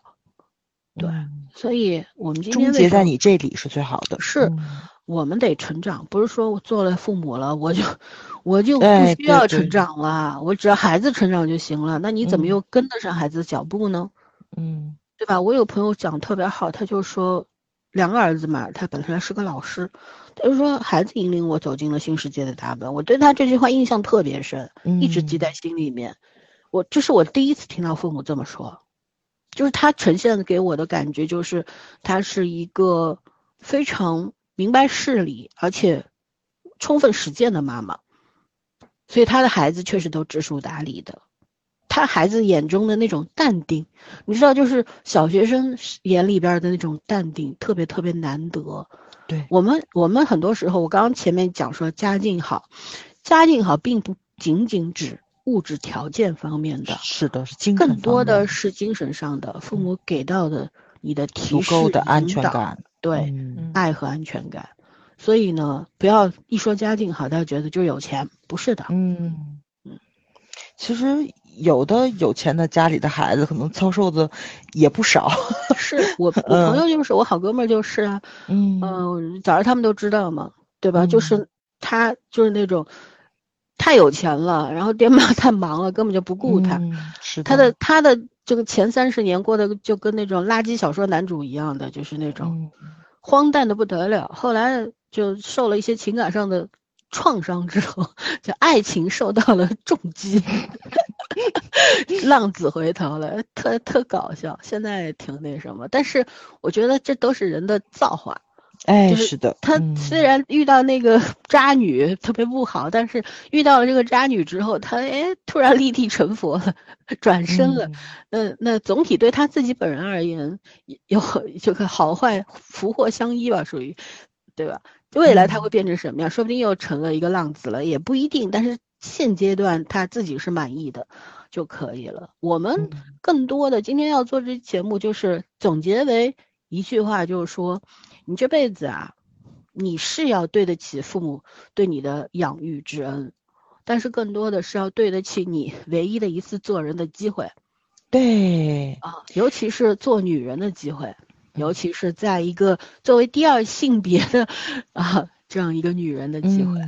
呃，很多人以前前几年，我们有时候在群里各种群里聊天，有些男性就会说：“你们作为中国的女性，你们已经很好啦。”看看外面的怎么样？我闺蜜回答了一句特别棒的话，嗯，就是呃，前两天她跟她的同事聊天，然后她的男性同事就说：“哎呀，中国女人真的已经活得特别，因为他老婆比较霸气，所以呢，他在家里是弱势群体嘛，就一切都服管教，在外面就要吐槽嘛。然后就说中国女人已经已经很好了，怎么怎么怎么怎么，他我们男的是弱势群体。他说你们看看塔利班的女性。”然后，我闺蜜说的回敬她的是，那你觉得塔利班的男性过得怎么样？她说那肯定是主导地位。然后我闺蜜说，那你为什么不去塔利班呢？嗯，说得好，对吧？特别棒。所以呢，我是非常讨厌别人跟我说啊，你们中国女人已经活得怎么怎么好了。我觉得首先大家都。有有很多男性、女性都误会了女权这件事情，我们都不，我不是女权主义者，我不知道他们俩是不是啊。但我认为的女权就是真的，一再说了，我们是要平等，不是东风压倒西风，西风对吧？不是说女人一定要就是有，现在有两种女权是比较诡异的，一种就是只能女人干，男人不可以干，还有一种就是。呃，只有能干的女人都能都能干，不是不 是，男人不能干的女人可以干，这是第一种。第二种就是什么呢？就是呃，女人想要干的事儿，男人是不能阻止的，女人是要站在男人头上的。我觉得，就是这都是比较 扭曲了。呃，在我们的概念当中，女性的权利是争取女性该得到的一切。是的，我们不是要。战胜男人或者怎么样？因为大家本来就是平等的嘛，只不过我们需要去赢得原本该属于我们的那一切，而不是说要去抢夺本身男人手里面的那一切。对他们该他们的就给他们，但是该我们的应该还给我们。但是我相信，就是慢慢的可能会变好吧，慢慢的会变好。对，而现在无限扭曲女权，不管是男的。一方还是女的一方，我觉得都都不好，对。然后我们首先要做的是，不是在男人和女人之前，我们应该做的是人。作为一个人，你有天赋权利，对吧？作为一个人，你应该尊尊重自己存在的价值，尊重尊重别人存在的价值。对，对。然后，嗯，作为女性，我们确实因为第二性别，站在了一个相对弱弱势的地位置上面。但我们要怎么做？要怎么去争取？然后，我觉得要从那句很俗的话，要从爱惜自己开始。是的，是吧？当你有能力的时候，你可以选择给自己买名牌包，你也可以选择买很奢华的衣服，你也可以选择像我们一样去买自己喜欢的，满足自己各种爱好都可以。想结婚就结婚，想生孩子生孩子，对，没有错。跟你自己的需求去那个走，你尊重你自己的需求。如果当下你遇到了难处，处在一种困境里面，你为曾经的选择，比方你结了婚，然后婚姻不是很幸福，孩子也不怎么听话，你就觉得懊悔，我不应该结婚。这懊悔的心情是可以产生的，产生了也就产生了吧。但是我觉得更多的是，如果实在过不下去，那就不不过了呗，这是一个选择。第二个选择是。能不能通过良好的沟通、有效的沟通去解决问题？实在解决不了就散了吧，天下无不散之筵席，对不对？嗯，更多的是我们首先就是发生了一个事儿，咱们把责任分一分，我我我有多少责任，你有多少责任，我们各自去承担这个责任，然后我们好好聊，好好沟通去解决问题，而不是。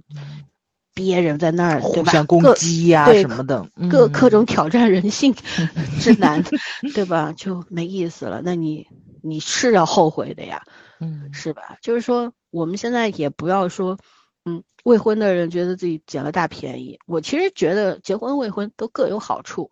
是的，或许过个几年，我们也觉得啊挺孤独的，我们也会啊姐妹也很好，但实际上就是姐妹可能也替代不了其他的。对，感情情感之间，我觉得是不能替代。我们友情，我们也不可能转化为爱情啊。是的，是的，对。是，所以说，这个东西就是都是无可取代的，所以都各有好处。你选了，你就认真的去过就完了。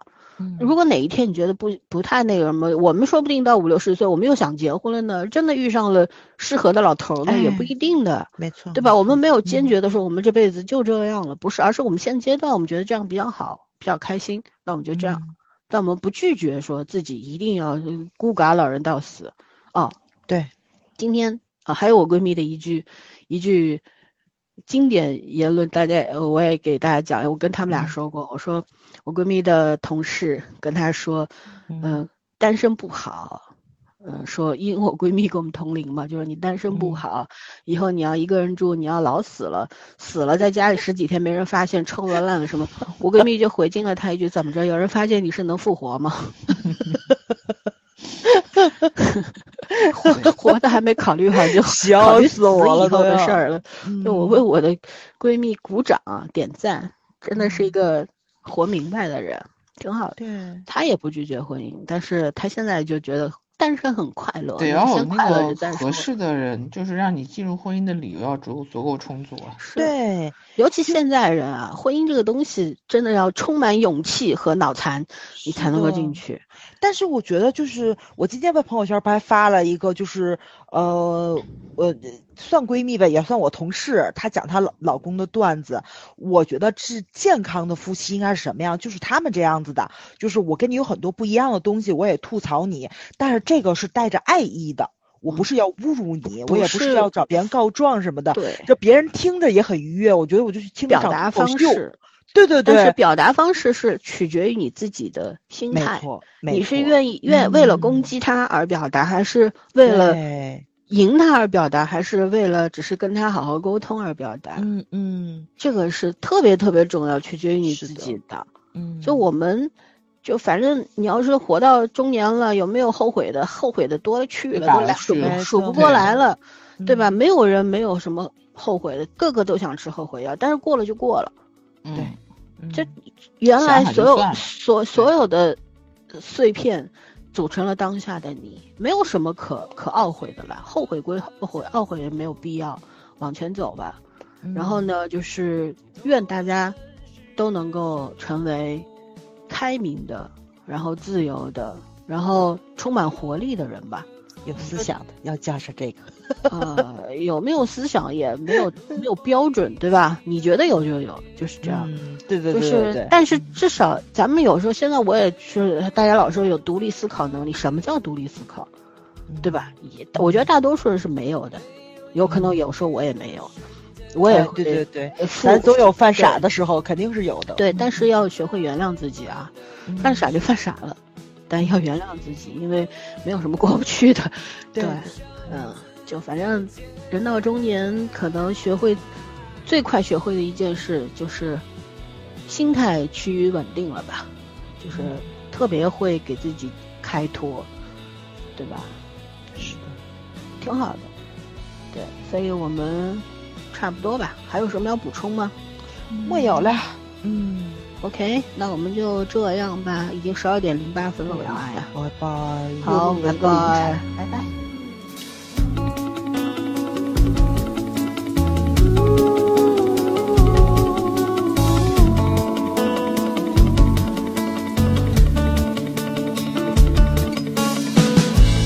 没有察觉的错过，不被看见的